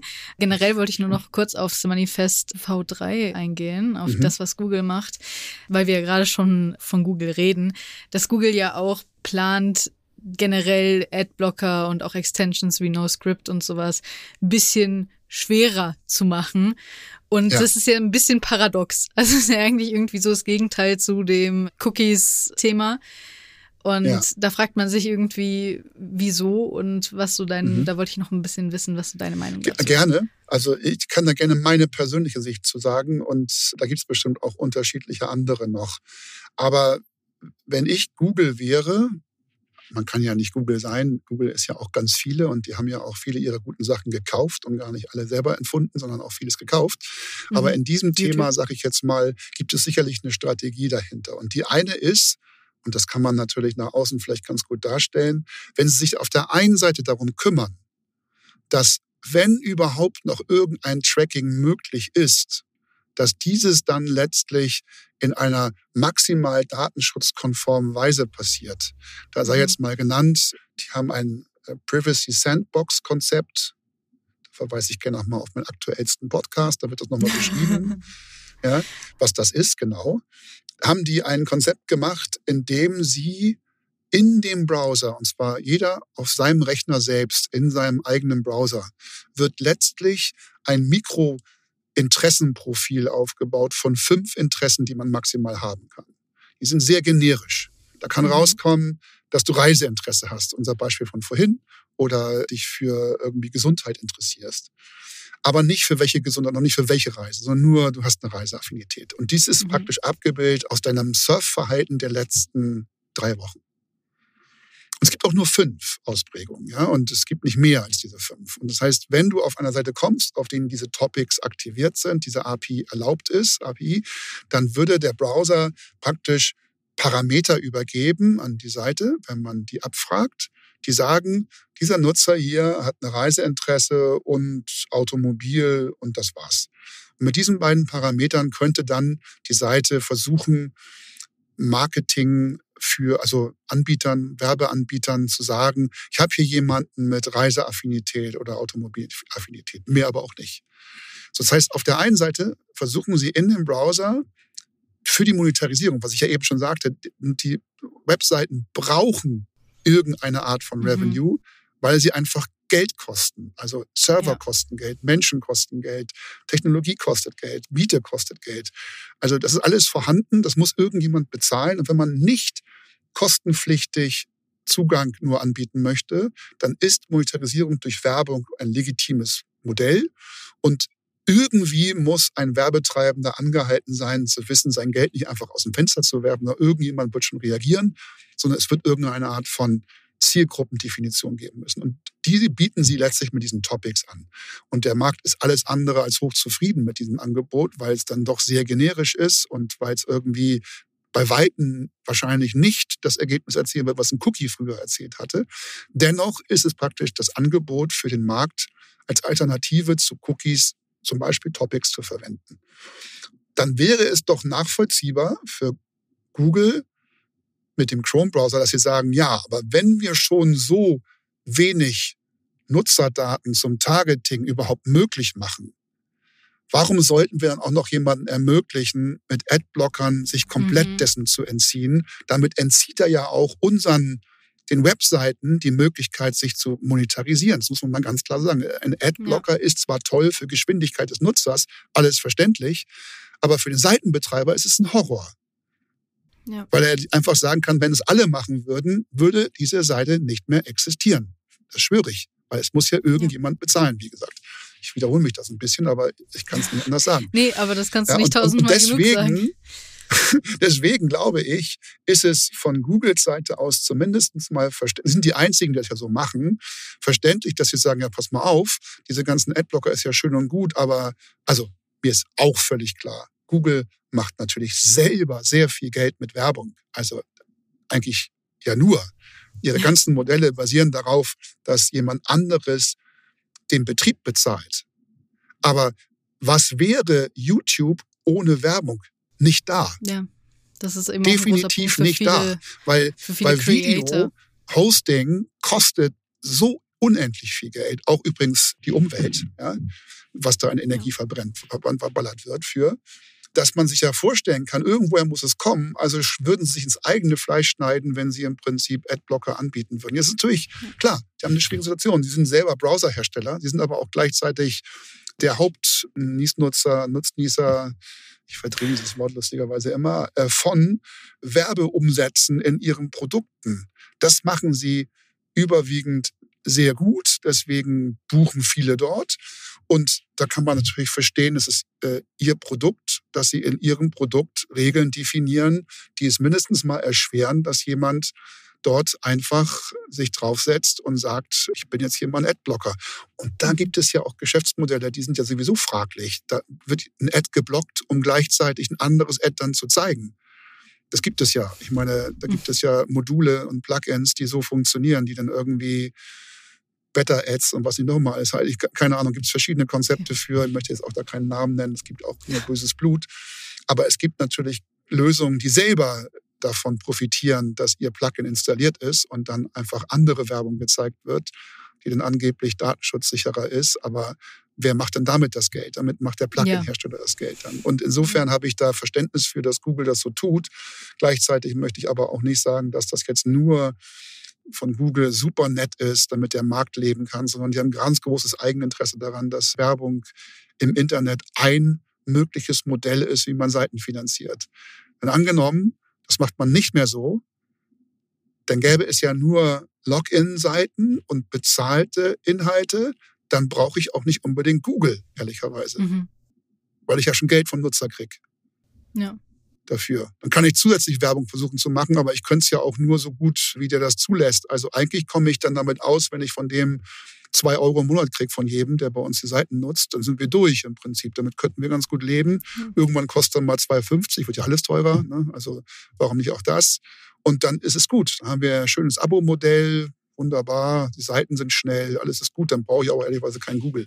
Und ich glaube, in Summe wäre es schön, wenn es werbefinanzierten Inhalt gibt, weil es es einfach günstiger für alle macht und auch den Zugang für alle ermöglicht. Und deswegen finde ich es schützenswert, dass diese Modelle weiter funktionieren und dafür braucht man verschiedenste Ansätze. Und ich sage mal, ja. was gegen Adblocker zu tun, finde ich jetzt nicht nur schlecht, auch wenn mir völlig klar ist, dass das natürlich Nutzer anders sehen mögen. Aber ich habe nun mal die Brille auf von jemandem, der damit jeden Tag zu tun hat, Seiten für ihre Monetarisierung zuzuführen. Und äh, da ist ein Adblocker erstmal nicht mein größter Freund. Ja, das glaube ich auf jeden Fall. Als Mensch, der zum Beispiel auch YouTube konsumiert, gibt es ja auch viele Creator und so, die sich immer beschwert haben, zu Recht, wenn Leute Adblocker benutzen, weil sie letztendlich gesagt haben, ich kann keinen Content mehr machen, wenn ich, genau. wenn keine Werbung vor meinen Da hören sie auch am besten zu, ne? Also äh, wenn, ja. wenn Montana Black sagt, also Leute, die hier bei mir meine Ads blocken, die können sich gehackt legen, also sagt das noch dezent ausgedrückt, ja, dann äh, ist das schon so, dass man sich natürlich fragt, ey, er fährt dann mit seinen dicken Autos rum, also würde ja nichts ausmachen, wenn da einer weniger ist ungefähr. Aber in Summe geht es schon um das Thema, was machen die, ne? wie, wenn das Modell funktionieren soll, Monetarisierung. Und das ist eben nun mal der Gegenwert dafür. Ansonsten wäre es nicht kostenfrei. Dann kostet das eben was und dann muss man sein Taschengeld dafür opfern, um dann Videos von Montana zu sehen. Und ja, wir machen auch dann wieder weniger. Ne? Also es ist einfach ganz klar, dass das nicht jeder ja. tun wird. Und äh, da hat er auch nichts von und äh, Google auch nicht am Ende. Deswegen ja. finde ich, es wäre schön, wenn es ein besseres Verständnis dafür gibt, dass es ein Commitment so gibt. Also meiner Meinung nach wäre es so, gibst du mir freiwillig dein Geschlecht und dein Alter, dann kannst du ja oder nein sagen. Und wenn du nein sagst, versuche ich nochmal über einen anderen Weg das hinzukriegen. Aber das ist leider wie eine Barriere, ja. Und das ist auch nicht mehr das, was man natürlich heute machen möchte, Leute zu stören. Weil du hast vorhin schon mal gesagt, die Leute kommen auf die Seite, um diesen Artikel zu lesen, ja, um diese Nachricht zu konsumieren. Die wollen jetzt nicht erstmal Kreuzworträtsel lösen, um dahin zu kommen, sondern die möchten eigentlich ganz schnell durch diesen Prozess durch Wissen zu generieren. Ich habe letztens was, weil ich äh, rumgespielt habe mit einer Software, was gesucht und suchte eigentlich nur eine Formel.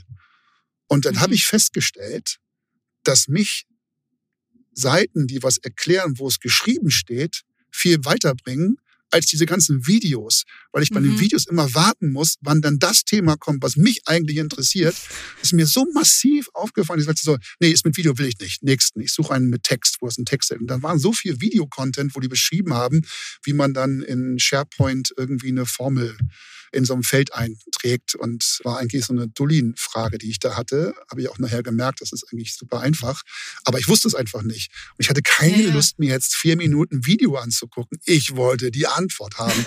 Und das habe ich bei mir selber gemerkt, dass man je nach Zustand auch bereit ist, eine Hürde zu springen oder eben auch nicht. Und ich war bei den Seiten ja. ganz schnell dabei, so, nee, gucke ich mir nicht an, gehe ich raus, zack, weg bin ich, steht unten nicht geschrieben, wie es geht, auf Wiedersehen, tschüss. Ja. Man und, scrollt einfach äh, so schnell durch und, und ja, es gibt und ich suchte nur nach dem Text und nicht nach dem Video. Und die haben natürlich gesagt, hey, Video macht viel mehr Geld. Ich, ich stelle mich vor die Kamera, erkläre das. Da habe ich viel mehr Geld von, als wenn ich es irgendwie unten hinschreibe. So ist übrigens die Lösung. Wäre so einfach. Ich sehe ja sofort, wo das steht. Da ist die Lösung. Haken rechts dran, grün ist voll richtig. Nehme ich die lese mir den Text auch nicht durch, ich kopiere das raus, nehme das und tschüss. Also ich bin mhm. da selber auch ein Konsument, den ich selber gar nicht mögen würde, weil er was macht ja gar nichts. Ne? Dann will er nur rausziehen, nur zecken. Aber so ist nun mal das Leben. Das ist, so funktioniert man dann am Ende und deswegen Aber ich glaube, daraus lernst du doch am Ende auch, oder? Ich meine, daraus lernst du doch auch, wie Konsumenten bei euch auf Ja. den Seiten und so sind. Ja, selber und, Konsument. Äh, ne? Also Eben. Ich, ich ärgere mich auch über unsere Seiten dann und wann mal auch massiv, ganz ehrlich. Ne? Wenn ich dann irgendwie denke, so, okay, also jetzt habt ihr mich echt gekriegt, ich bin jetzt hier rübergekommen, dachte, jetzt kommt hier die große Information, dann kriege ich denselben Kram, der als Headline da schon steht und mehr Inhalt ist nicht drin. Oh, Fand ich jetzt nicht so doll. Sollte nicht dreimal passieren, ehrlicherweise. Und das sind aber alles so Sachen, sowas kommt auch dann von sowas. Die Zeit wird einfach immer kurzweiliger und es muss alles schnell gehen und man möchte der Erste sein. Und dann ist es manchmal eben auch so, dass dann die Sorgfalt, mit der dann Artikel geschrieben werden, auch jetzt im Prinzip darunter leiden, dass man eigentlich zu wenig Leute hat und schnell sein muss. Und äh, Mhm. Ja, weiß ich nicht, möchten wir alle, dass irgendwann ChatGPT unsere ganzen Artikel schreibt? Ich weiß das gar nicht, ob ich das möchte. Weiß gar nicht, ob Nee, das ich, eine ich KI glaube, machen ich, sollte. glaub, ich will auch wissen, dass da Menschen hinterstecken. Das ist genauso wie die ganze KI-Kunst und sowas. Ich will auch wissen, dass da ein Mensch hintersteckte, der dieses Gemälde gemalt hat und da Emotionen reingesteckt hat und auch Emotionen hat, die er da reinstecken konnte. ja, ja, definitiv zum Ähm, Beispiel. Ne? Genauso wie ja Gleichzeitig ist faszinierend, was die können, so, ne? Aber auf der anderen Ja. können sie es eben auch nur, weil es eben eine Milliarde Bilder gibt im Internet, aus der zusammen man mit einer KI ein neues Bild generieren kann, aber ja auch nichts äh, völlig frei so generiert, wie du das als Künstler tun würdest. Aber naja, ist Ja. ein ganz anderes Thema. Du hast ja gerade schon über Menschen so ein bisschen geredet, über Leute. Ich will mal so ein bisschen wissen, wie so dein Team ist, wer so in deinem Team ist. Weil ich finde es immer schön, wenn Leute ein bisschen über ihr Team reden, weil ich das Gefühl habe, da blühen sie immer auf, weil viele Leute ihr Ja. Team immer sehr lieben. Gerne. Also vielleicht ganz speziell in meinem Fall die Abteilung, die ich zusammen mit einer ganz lieben Kollegin leite, die nennt sich Tech Operations. Und wir machen das zusammen und es ist am Ende aus einer Fusion entstanden, einer von den vielen Transformationen, die wir durchlebt haben, führte dazu, dass man dort zwei Einheiten zusammengefügt hat, die deswegen zusammengekommen sind, weil sie schon vorher eher Dienstleistung innerhalb des Unternehmens getätigt hatten. Das eine ist nämlich der Bereich Operations. Dahinter verbergen sich das Hosting unserer ganzen Plattformen. Da arbeitet man mit Amazon AWS zusammen, also Cloud-Lösungen, ne? so Mhm. Cloud-basierte Lösungen. Das sind alles Engineers und Experten in diesem Bereich. Die sind in der Lage, eben hochperformante Systeme aufzubauen und zu unterstützen, die Teams in ihren Wünschen, wie sie ihre Produkte nachher auf die Seite bringen wollen. Da sind die halt letztlich die Experten, die wissen, wie man das hochperformant tun kann. Und der andere Bereich, das hörst du immer wieder, wo ich eher herkomme, ist eben Monetarisierung. Ich habe ein Team von, äh, das, das ungefähr 10, 11 Leute, die sich äh, rund um das Thema digitale Monetarisierung gekümmert haben. Wir haben dort ein paar Entwickler dabei. Die Entwickler bei uns im Team kümmern sich um die Weiterentwicklung von etwas, was wir die sogenannte Ad Engine nennen. Das ist ein Tag-Management-System, wenn man so möchte. Die sorgt also dafür, sehr dynamisch unsere Ad-Tags so zu konzipieren, dass sie für die Seite und für den Nutzer idealerweise so passen, dass wir die richtigen Daten an die buchenden Systeme übertragen, damit so ein Ad-Server, das ist das andere, was wir betreuen, in der Lage wäre zu sagen, ah, guck mal, ich habe hier einen Nobody, von dem ich äh, keine Information bis dato habe, aber ich habe folgende Information, das Umfeld beschäftigt sich mit dem Thema E-Mobilität, es geht hier um einen Testbericht von der Marke Tesla und der Nutzer war laut meiner Information schon einmal da und dass man solche Parameter praktisch verwendet, um daraus dann Segmente zu bauen, die dann unseren Kunden angeboten werden, zu sagen, hier E-Mobilität interessiert oder speziell Tesla Neukunde oder Bestandskunde und so weiter und so fort. Wir versuchen also aus den Signalen, die wir finden können, diese in dieses System einzuspeisen und dann unseren Kollegen, die die Vermarktung machen und die Kampagnen verkaufen sollen, die Werbeplätze, denen möglichst viel Futter zu geben, um einem Kunden zu sagen, Mensch, wenn du Werbung machen willst im Digitalen, mach es bei uns. Wir haben ein Wahnsinnsspektrum von Informationen über Interessen unserer Nutzer. Du kriegst bei uns keine Gernchen Müller aus der Bonusstraße, sondern äh, wir haben allerdings interessierte Nutzer aus unterschiedlichen Themenbereichen. Das Ganze basierend auf verschiedenen Technologien, die wir zum Teil auch mit gestartet haben, die jetzt aber in eigene Teams übergegangen sind. Wir haben zum Beispiel diesen Bereich des kontextuellen Targetings, wo es darum geht, dass die Information der Artikel selber so, so viel Daten hergibt, die man verwenden könnte, um zu verstehen, in welchem Modus befindet sich jemand, der diesen Artikel gerade liest. Also alleine vom Inhalt her könnte man versuchen rauszufinden, um es mal ganz klar zu sagen. Man weiß es nicht, man versucht es rauszufinden dass sich das einfach ein Nutzer hier mit E-Mobilität beschäftigt, der unter Umständen schon sich tiefer damit beschäftigt hat, weil er ist zum Beispiel länger auf der Seite, er spielt mit einem Konfigurator unten oder irgendwas. Engagement nennt man das ja praktisch. Der ist mehr engaged. Er ist also nicht einer, der sich durch eine Headline hat linken lassen, sondern er interessiert sich für das Thema. Und in dem Team sitzt dann letztlich durch die Entwickler, die bauen die Infrastruktur, um diese Signale an unsere Systeme zu liefern auch in die Programmatik hinein zum Beispiel. Da bieten wir diese Informationen ja auch an. Dann haben wir ein Team, die kümmert sich darum, dass wir unser Buchungssystem, mit dem unsere Kollegen die Kampagnen einbuchen, dass das im Prinzip schnurrt und läuft, wie es laufen soll. Wenn da neue Ideen kommen, dann sitzen die mit dran und bauen dann neue Felder ein und bauen Formeln dahinter. Das ist eher so klassisches CRM-Management. Da setzen wir ein System ein, das sich primär um das Thema Online-Buchung und deren Bedürfnisse kümmert. Und dann haben wir in diesem Fall eine Person, die sich um unser Consent-Management-System kümmert. Ich erkläre meine Abteilung eigentlich immer ganz gerne, dass wir uns um alles kümmern, was am, ein P am Ende hat. Es gibt sogenannte CMP, DMP. Das sind alles die Kürzel dafür, die man unser, in unserer Branche hat. Also alles, wo ein P hinten dran ist, ist gerne bei uns. Das sind meistens Plattformthemen. Ne? Die CMP steht für Consent Management Plattform. Und das ist das, was ich schon mehrfach erklärt, dieses Fensterchen, auf das ihr alle stoßt, wenn ihr Seiten besuchen wollt, die euch praktisch einmal zwingen, den Consent oder Nicht-Consent zu geben für das, was dann da passieren soll. Naja, und so ist dieses Team eigentlich sehr breit aufgestellt von eben Engineers über Developer und Produktverantwortliche und ein paar Business Developer, die sind dann an ganz neuen Themen dran. Wenn wir zum Beispiel jetzt zentralen Login für uns äh, konzipieren wollen, dann sitzt da jemand auf diesem Thema drauf. In diesem Fall eine ganz langjährige, tolle Kollegin, die das da macht und die sich dann auch wirklich dieses Thema auch schnappt und von vorne bis hinten mit durchdenkt. Und wir sind dann innerhalb der Buddha Forward sehr eng vernetzt, weil wir nutzen ja diese Systeme nur bedingt. Nutzen tun sie die anderen. Wir bieten letztlich die Infrastruktur an. In der Findung unseres Teams habe ich mal den Claim ausgesprochen, ist es für zwei sind wir dabei und das soll nicht mehr bedeuten, als wenn ein Thema von zwei Parteien interessant empfunden wird und gewünscht wird, könnte es sein, dass wir unterstützen können, um es für sie praktisch infrastrukturtechnisch zu konzipieren, wenn es sich um Vermarktung handelt oder eben um Operations-Themen. Und jedes Team kann bei uns im Haus aber auch entscheiden, das selber zu tun. Es gibt aber eben auch viele Vorteile, sich auf die Expertise, die im Haus schon existiert, zu verlassen, weil eben mal eben äh, AWS zu verstehen und was da alles für Möglichkeiten drin sind, ist nicht so ganz einfach. Und genauso ist es auch mit dem ganzen Thema Monetarisierungstechnologie. Ne? Also so Ad-Server-Systeme aufzusetzen und zu verstehen, wie die so im Einzelnen funktionieren, welche Parameter da rein müssen, ist jetzt nichts, was man so mal eben kurz an einem Abendkurs lernen kann, sondern da bedarf es eben schon langjähriger und tiefer gehender Erfahrung.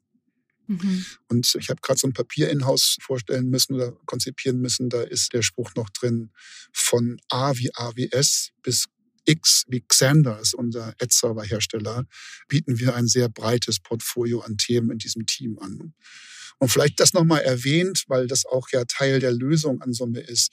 In unserem Haus, in unserem Gesamtsystem Border Forward gibt es ein Konstrukt, in dem wir Teams aufgebaut haben, die eher marktorientiert sind, also die von außen betrachtet sich mit unseren Nutzern beschäftigen oder mit unseren Kunden, ganz speziell in kleineren Gruppen sehr dediziert ein Thema betrachten Es gibt ein Theorem, das nennt sich Job to be done. Danach ist es aufgesetzt, kommt von einem Harvard-Professor. Und da geht es darum, dass im Prinzip jedes Produkt irgendeinen Job erfüllt. Man muss sich hinterfragen mit einer Interviewtechnik, welchen Job erfüllt es denn eigentlich? Also welchen Job erfüllt die Focus Online? Kann man runtergehen, welchen Job erfüllt die Focus Online Startseite? Ja? Und mhm. welche der Finanzbereich? Und wenn man sich diese Fragen mit den Nutzern auf der Seite in Interviewtechnik heranarbeitet, dann kommt man manchmal auf eine ganz andere Situation, als die man eigentlich gedacht hätte, die so auf diesem Tisch liegen würde. Und mit diesem Job to be done Interviewtechnik haben wir verschiedene Teams gebildet, die jetzt praktisch an diesen Jobs arbeiten. Mhm. Und mein Team ist aber eher ein Center im Zentrum befindliches Service-Team, die die Infrastruktur dafür entwickeln, dass diese Teams relativ autark arbeiten könnten. Sie können sich, und das tun die meisten auch, aber an der Infrastruktur bedienen. Das sollten sie ehrlicherweise auch, damit es wachsen kann, sodass man praktisch, sag jetzt mal, ne, unser Buchungssystem so umbaut, dass für diese eine Einheit eine spezielle Möglichkeit für Spezialangebote existiert. Oder unsere AdTech-Infrastruktur verwenden, um ein Tracking in irgendeinem Sonderbereich aufzusetzen. Ja. Also, dass man versucht, immer wieder die Schnittstellen zu finden und die Module, die schon da sind, zu verwenden, um was Neues aber zu bauen. Und das Neue liegt dann in diesen Job-to-be-done-Teams, weil die ehrlicherweise ja direkt sich mit dem Thema auseinandersetzen sollen. Deswegen sollen sie auch in der Lage sein, sehr viel eigenständig zu machen. Und einige Bereiche, da macht eine Eigenständigkeit dann viel Sinn und in anderen macht es vielleicht nicht so viel Sinn. Deswegen ist für uns so ein generelles Operations, also das Housekeeping unserer ganzen Systeme zu haben, zu wissen, die funktionieren, die sind nicht überlastet, da wird geguckt, dass es schön smooth läuft, ist eine sehr schöne zentrale Aufgabe. Und darauf basierend Module zu basteln, die dann diese Performance nutzen, die da angeboten wird, ist dann eine sehr schöne Job-to-be-done-Aufgabe, die dann sehr speziell sein kann am Ende. Und so ist es aufgebaut. Das heißt auch das Thema Kontext ist von einem Spezialteam aufgesetzt worden, die sich jetzt nicht nur um das Thema kontextuelle Werbung kümmern werden und noch das Thema First-Party-Daten mit dazugepackt haben, weil das so eine Säule ist, wie wir glauben, mhm. diese Zeit überstehen zu können, wenn es dann mal keine Cookies mehr gibt. Dann müssen wir einfach mit unseren 44 Millionen Unique-Usern pro Monat irgendwas daraus machen können, dass die alle da sind. Und das ist die Aufgabe dann von diesem Spezialteam und wir liefern im Prinzip mit Infrastruktur auch Signale und Austausch, dass wir im Prinzip mit bereit sind für diese Zukunft, die da kommen wird. Denkt ihr, dass ihr dieses kontextuelle Marketing schon bald einsetzen könnt? Vielleicht schon, schon bevor Wir setzen Google das schon sagt? heute ein. Ja, wir setzen das schon heute ein und ich glaube, man muss es auch nicht nur rein auf Marketing setzen, das heißt, um es zu verkaufen. Man kann es auch sehr gut in-house für eigene Optimierung benutzen, zum Beispiel, mhm. wenn man darauf hinweisen möchte, dass hier ein besonders guter Artikel auch dazu passt. Ne? Das sind alles Lösungen, die hat man in den letzten Jahren bequem an Dienstleister abgegeben, wie zum Beispiel Outbrain und Konsorten. Die machen genau sowas. Die machen ja so Empfehlungsmanagement und sind damit sehr, sehr groß geworden. Und das gönne ich ihnen wiederum auch, weil sie es auch gut gemacht haben. Aber eigentlich kann das eine sehr gute Tätigkeit sein, die man selber beherrschen sollte, weil das mhm. zum Beispiel etwas ist, da muss man zwar Aufwände betreiben, aber man hat alle Daten selber da und könnte mit diesen Daten sehr viel mehr machen, als das heute passiert. Und das machen wir eben jetzt. Es gibt bei uns dann ein Team, die sich um sowas zum Beispiel kümmern. Die sollen sich ja. darum kümmern, nennen sich What's Next. Was könnte den Nutzer als nächstes interessieren? Und dann können wir in dem Fall uns um unsere eigenen Inhalte kümmern, die auch manchmal der schöne nächste Klick sein könnte, der dann kommen könnte. Und bei dem Kollegen Kontext, die ergänzen sich dann, weil dieses semantische Erkennen von Interessen aufgrund von Kontextkonsum ist etwas, was man natürlich auch für sowas verwenden kann. Und wir sind technologisch gesehen bereit. Der Markt ist es bedingt. Es gibt eine Quelle, die wir dringend anschließen müssen und wo es ganz klar darum geht, dass es erstmal einen Wunsch gibt von Kunden, diese Art von Targeting auch zu verwenden. Und das ist natürlich die Programmatik. Ein Großteil unseres Umsatzes, ein Umsatz jeder Seite auf der Welt wahrscheinlich, läuft durch programmatisches Geschäft, heißt durch ein Bieteverfahren, in dem der Mensch, der bietet oder die Maschine, die bietet, irgendwo sitzen kann. Ja, die mhm. kennen wir manchmal persönlich gar nicht, die über dieses System in der Lage wären, die richtige Zielgruppe bei uns zu erreichen. Und das läuft dann über Programmatic und Programmatic Bidding letztlich. Da gibt es ein Wahnsinns-Ökosystem, was sich da auch, auch in den letzten 20 Jahren gebildet hat. Und das ist natürlich ein absoluter Pulsgeber für den Monetarisierungsherzschlag, um es mal so zu sagen. Und der ist so schön wie er auch schlimm sein kann, weil wenn dieses System sich nicht umstellt und entzuckert, also sugarless, unser Stichwort, wenn da nicht die Cookies irgendwann nur noch drittrangig sind, dann wird der Puls von diesem System deutlich ruhiger schlagen und damit auch die Leistungsfähigkeit des Gesamtsystems leiden. Und deswegen pochen wir so darauf, dass sich der Markt auch auf dieses Thema Kontext und alternative Targeting-Technologien, die vielleicht nicht so sehr auf den User basierend sind, einstellt und lernt. Denn mhm. man braucht zum Antrainieren von Algorithmen auch einfach Zeit. Und deswegen müssen diese ganzen Anbieter jetzt beginnen, 23 nutzen, um alle möglichen Signale, die da reinkommen, die eben nicht mehr auf User basierend sein müssen, auch zu verarbeiten und rauszufinden, ob der Nutzer jetzt oder diese Impression jetzt relevant für ihn ist und nicht, nicht der Nutzer, sondern die Impression. Ne? Also er muss diese Betrachtung ja. ändern, vom Nutzer weg hin zur eigentlichen, vom Moment. Ja. In diesem Moment auf dieser Seite ist irgendein Nutzer, den ich erstmal nicht kenne. Aber der Inhalt dieser Seite gibt vielleicht Signale, die mir eine Zuordnung des Interesses des Nutzers, der die Seite liest, konsumiert, in irgendeiner Art und Weise gibt. Und das ist, glaube ich, der wichtige Punkt, der passieren muss. Du hast ja jetzt erzählt, was ihr alles so beeindruckendes und vieles macht und wie ihr irgendwie euch diesen ganzen Challenges stellt. Ich kann mir gar nicht vorstellen, wie man damit klarkommt mit diesen ganzen Aufgaben, die ihr habt in den nächsten Jahren oder auch schon in diesem Jahr. Mit guten Leuten, du hast es ja gesagt, das Team ist so genau. wichtig. Genau. Da ist eben die Frage, habt ihr da vielleicht noch Leute, die ihr sucht für euer Team? Wenn ja, dann ja. ist das jetzt deine Chance zu sagen, wen ihr sucht. Und vielleicht hört ja jemand zu, ja. der sich denkt, boah, das ja. bin ich. Tatsächlich. Ich suche immer jemanden. Ich freue mich jedes Mal über Kontakte, über Leute, Männchen, Weibchen, egal was, die einfach für ein Thema brennen wollen. Und es gibt genug Zündmaterial. Es ist hochinteressant, Leute zu finden, die sich gerne anzünden lassen. Also das war jetzt nur bildlich gesprochen. Ja, also ein Thema zu nehmen und zu sagen, das triggert mich. Das finde ich super spannend. Wir haben davon ausreichend in verschiedensten Bereichen. Ja, und äh, diese ganze Zukunft, von der ich hier die ganze Zeit spreche und die ich da sehen möchte, die ist so hochspannend und du bist immer am Puls der Zeit, weil das, was wir jetzt hier gerade alles durchkauen müssen und verstehen müssen, ist schon wieder ein Schritt weiter voraus, als wir uns jetzt gerade befinden. Und ich muss immer versuchen zu sehen, was könnte da kommen, was ist denn eigentlich der nächste Schritt, der notwendig ist? Welche Eintrittswahrscheinlichkeit gibt es für welches Szenario? Und machen wir uns nichts vor.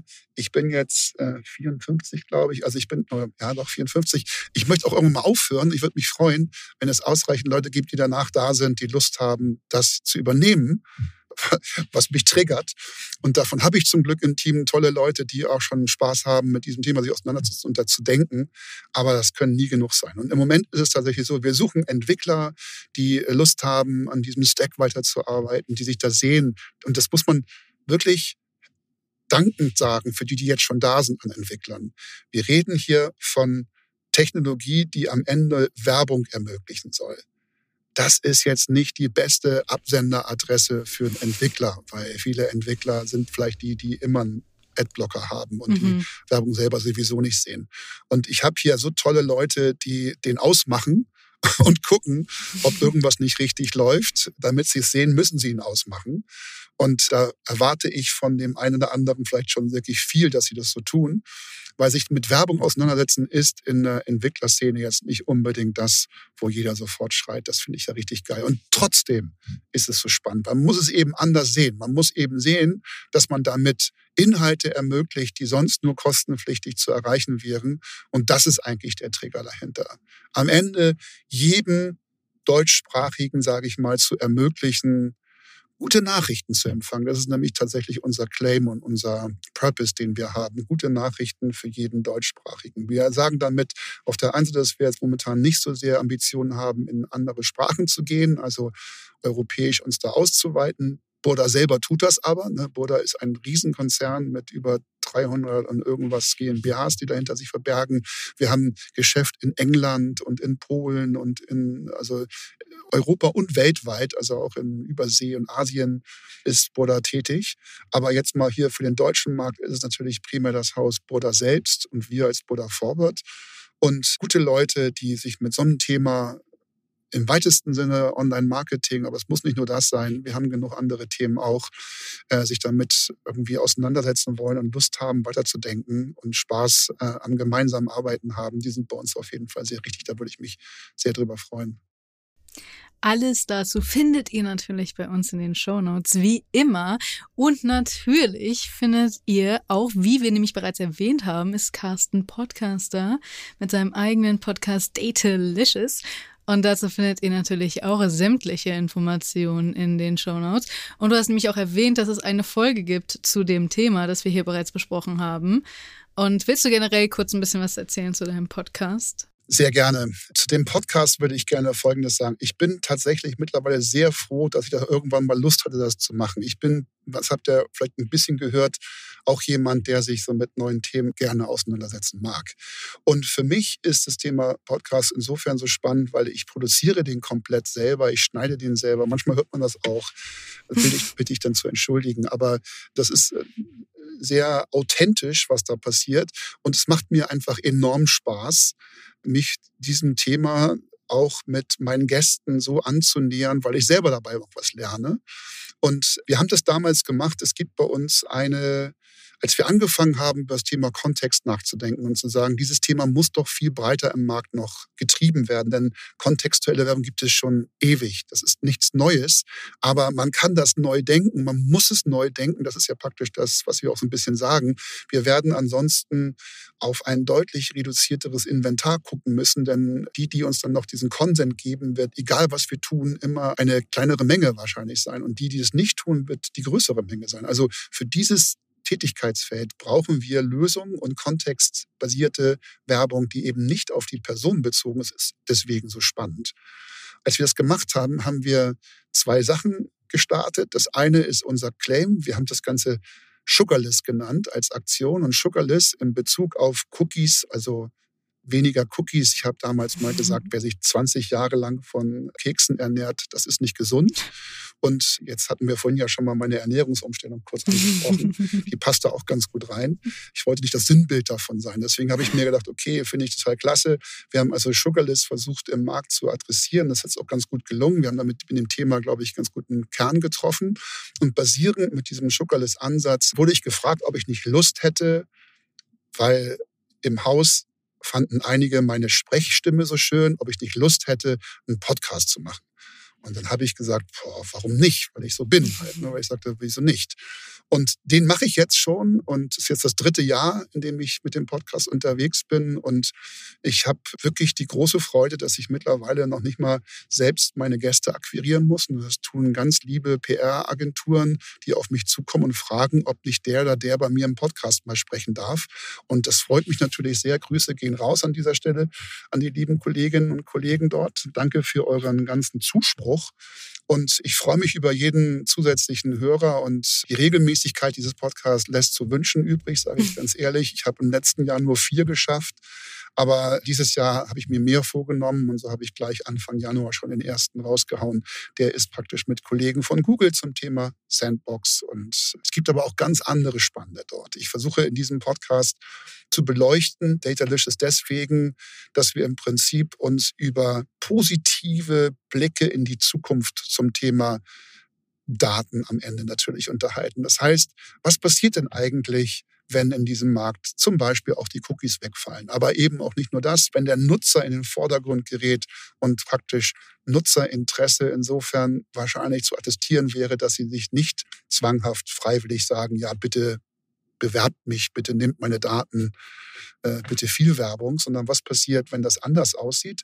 Und ich beleuchte da mit unterschiedlichen Firmen aus dem Markt, bin da relativ gut vernetzt, was eigentlich ihre Vision da ist. Wie sehen sie die Zukunft? Wie glauben sie, können sie in diesem Markt bestehen? Was kommt denn nach dem Cookie? Und so weiter und so fort. Es ist, muss ich zugeben, ihr müsst euch schon ein bisschen für Online-Marketing interessieren, um das Ding gut zu finden.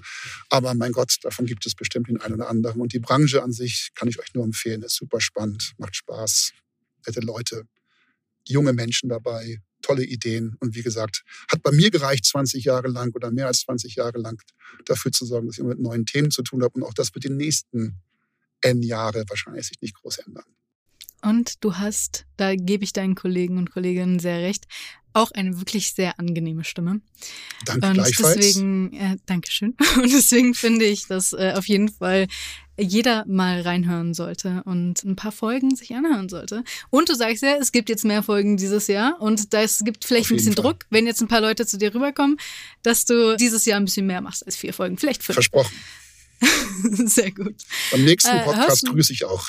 Grüße ich rüber. Oh yay. Hörst du sonst auch noch Privatpodcasts? Irgendeinen, Ja, ja, den du ich selbst bin- magst? Ich bin ganz, ganz großer Baywatch Berlin-Fan. Ja. Ähm, ich mag Klaas Pfeiffer Umlauf sehr gerne. Ich mag die anderen beiden und äh, Lucht auch sehr gerne und Herrn Schmidt. Super. Ich finde die ein herrliches Zusammenspiel. Ich freue mich auf jeden Freitag, wenn die kommen. Und es ist sehr, sehr meine Humorschiene.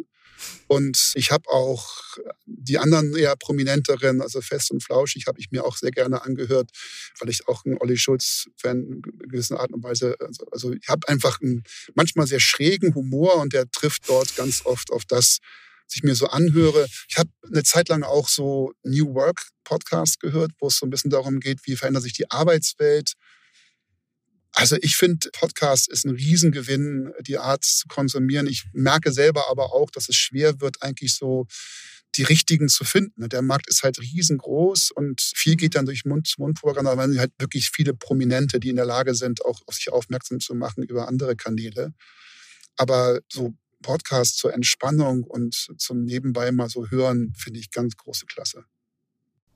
Hast du sonst noch irgendetwas Motivierendes, irgendwas Tolles? Ich meine, du hast so eine beeindruckende in- interessante Geschichte auch, wie du alleine zu deinem jetzigen Job ge äh, gekommen bist, zu Burda und sowas.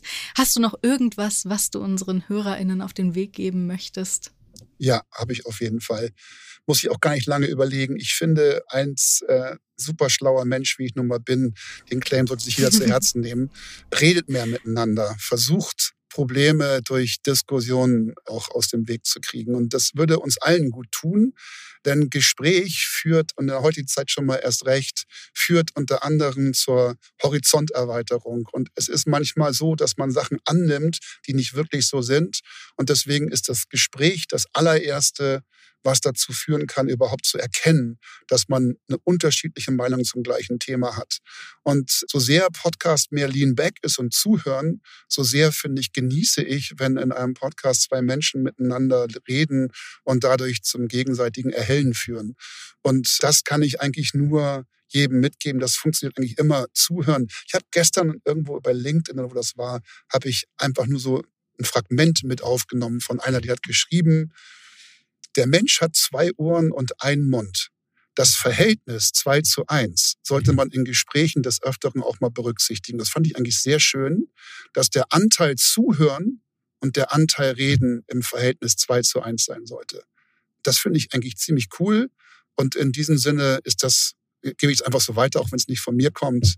Aber es passt ehrlicherweise in das Thema Zuhören. Es muss, es muss nicht immer von einem selbst kommen. Manche Dinge übernimmt man einfach so und trägt sie weiter und trägt sie im Herzen, weil sie einfach wirklich, weil sie einen irgendwie beeinflusst haben und beeindruckt haben nachhaltig. Und äh, ich finde, dass das, was du gesagt hast, mich jetzt auf jeden Fall auch nachhaltig beeindruckt hat, weil ich finde, das ist sehr gut und es stimmt auf jeden Fall. Ich finde, das ist viel, sehr, sehr wichtig, miteinander zu sprechen und auch einander zuzuhören und andere einfach mal aussprechen zu lassen und zu akzeptieren, wenn andere Leute vielleicht auch andere Meinungen haben und zu sehen, okay, manchmal sieht man sich vielleicht bei manchen Themen nicht Auge zu Auge und das ist auch okay. Und ja, vielen Dank dafür. Vielen Dank, dass du hier warst. Vielen Danke Dank dir. fürs Erzählen deiner Geschichte. Und ja, wir hören uns bei der nächsten Folge und guckt natürlich in die Shownotes. Dort findet ihr sämtliche Informationen zu Burda und zu Carsten. Bis zum nächsten Mal. Tschüss. Dankeschön. Super. Tschüss. Vielen Dank. Ciao. ITCS, Pizza Time Podcast.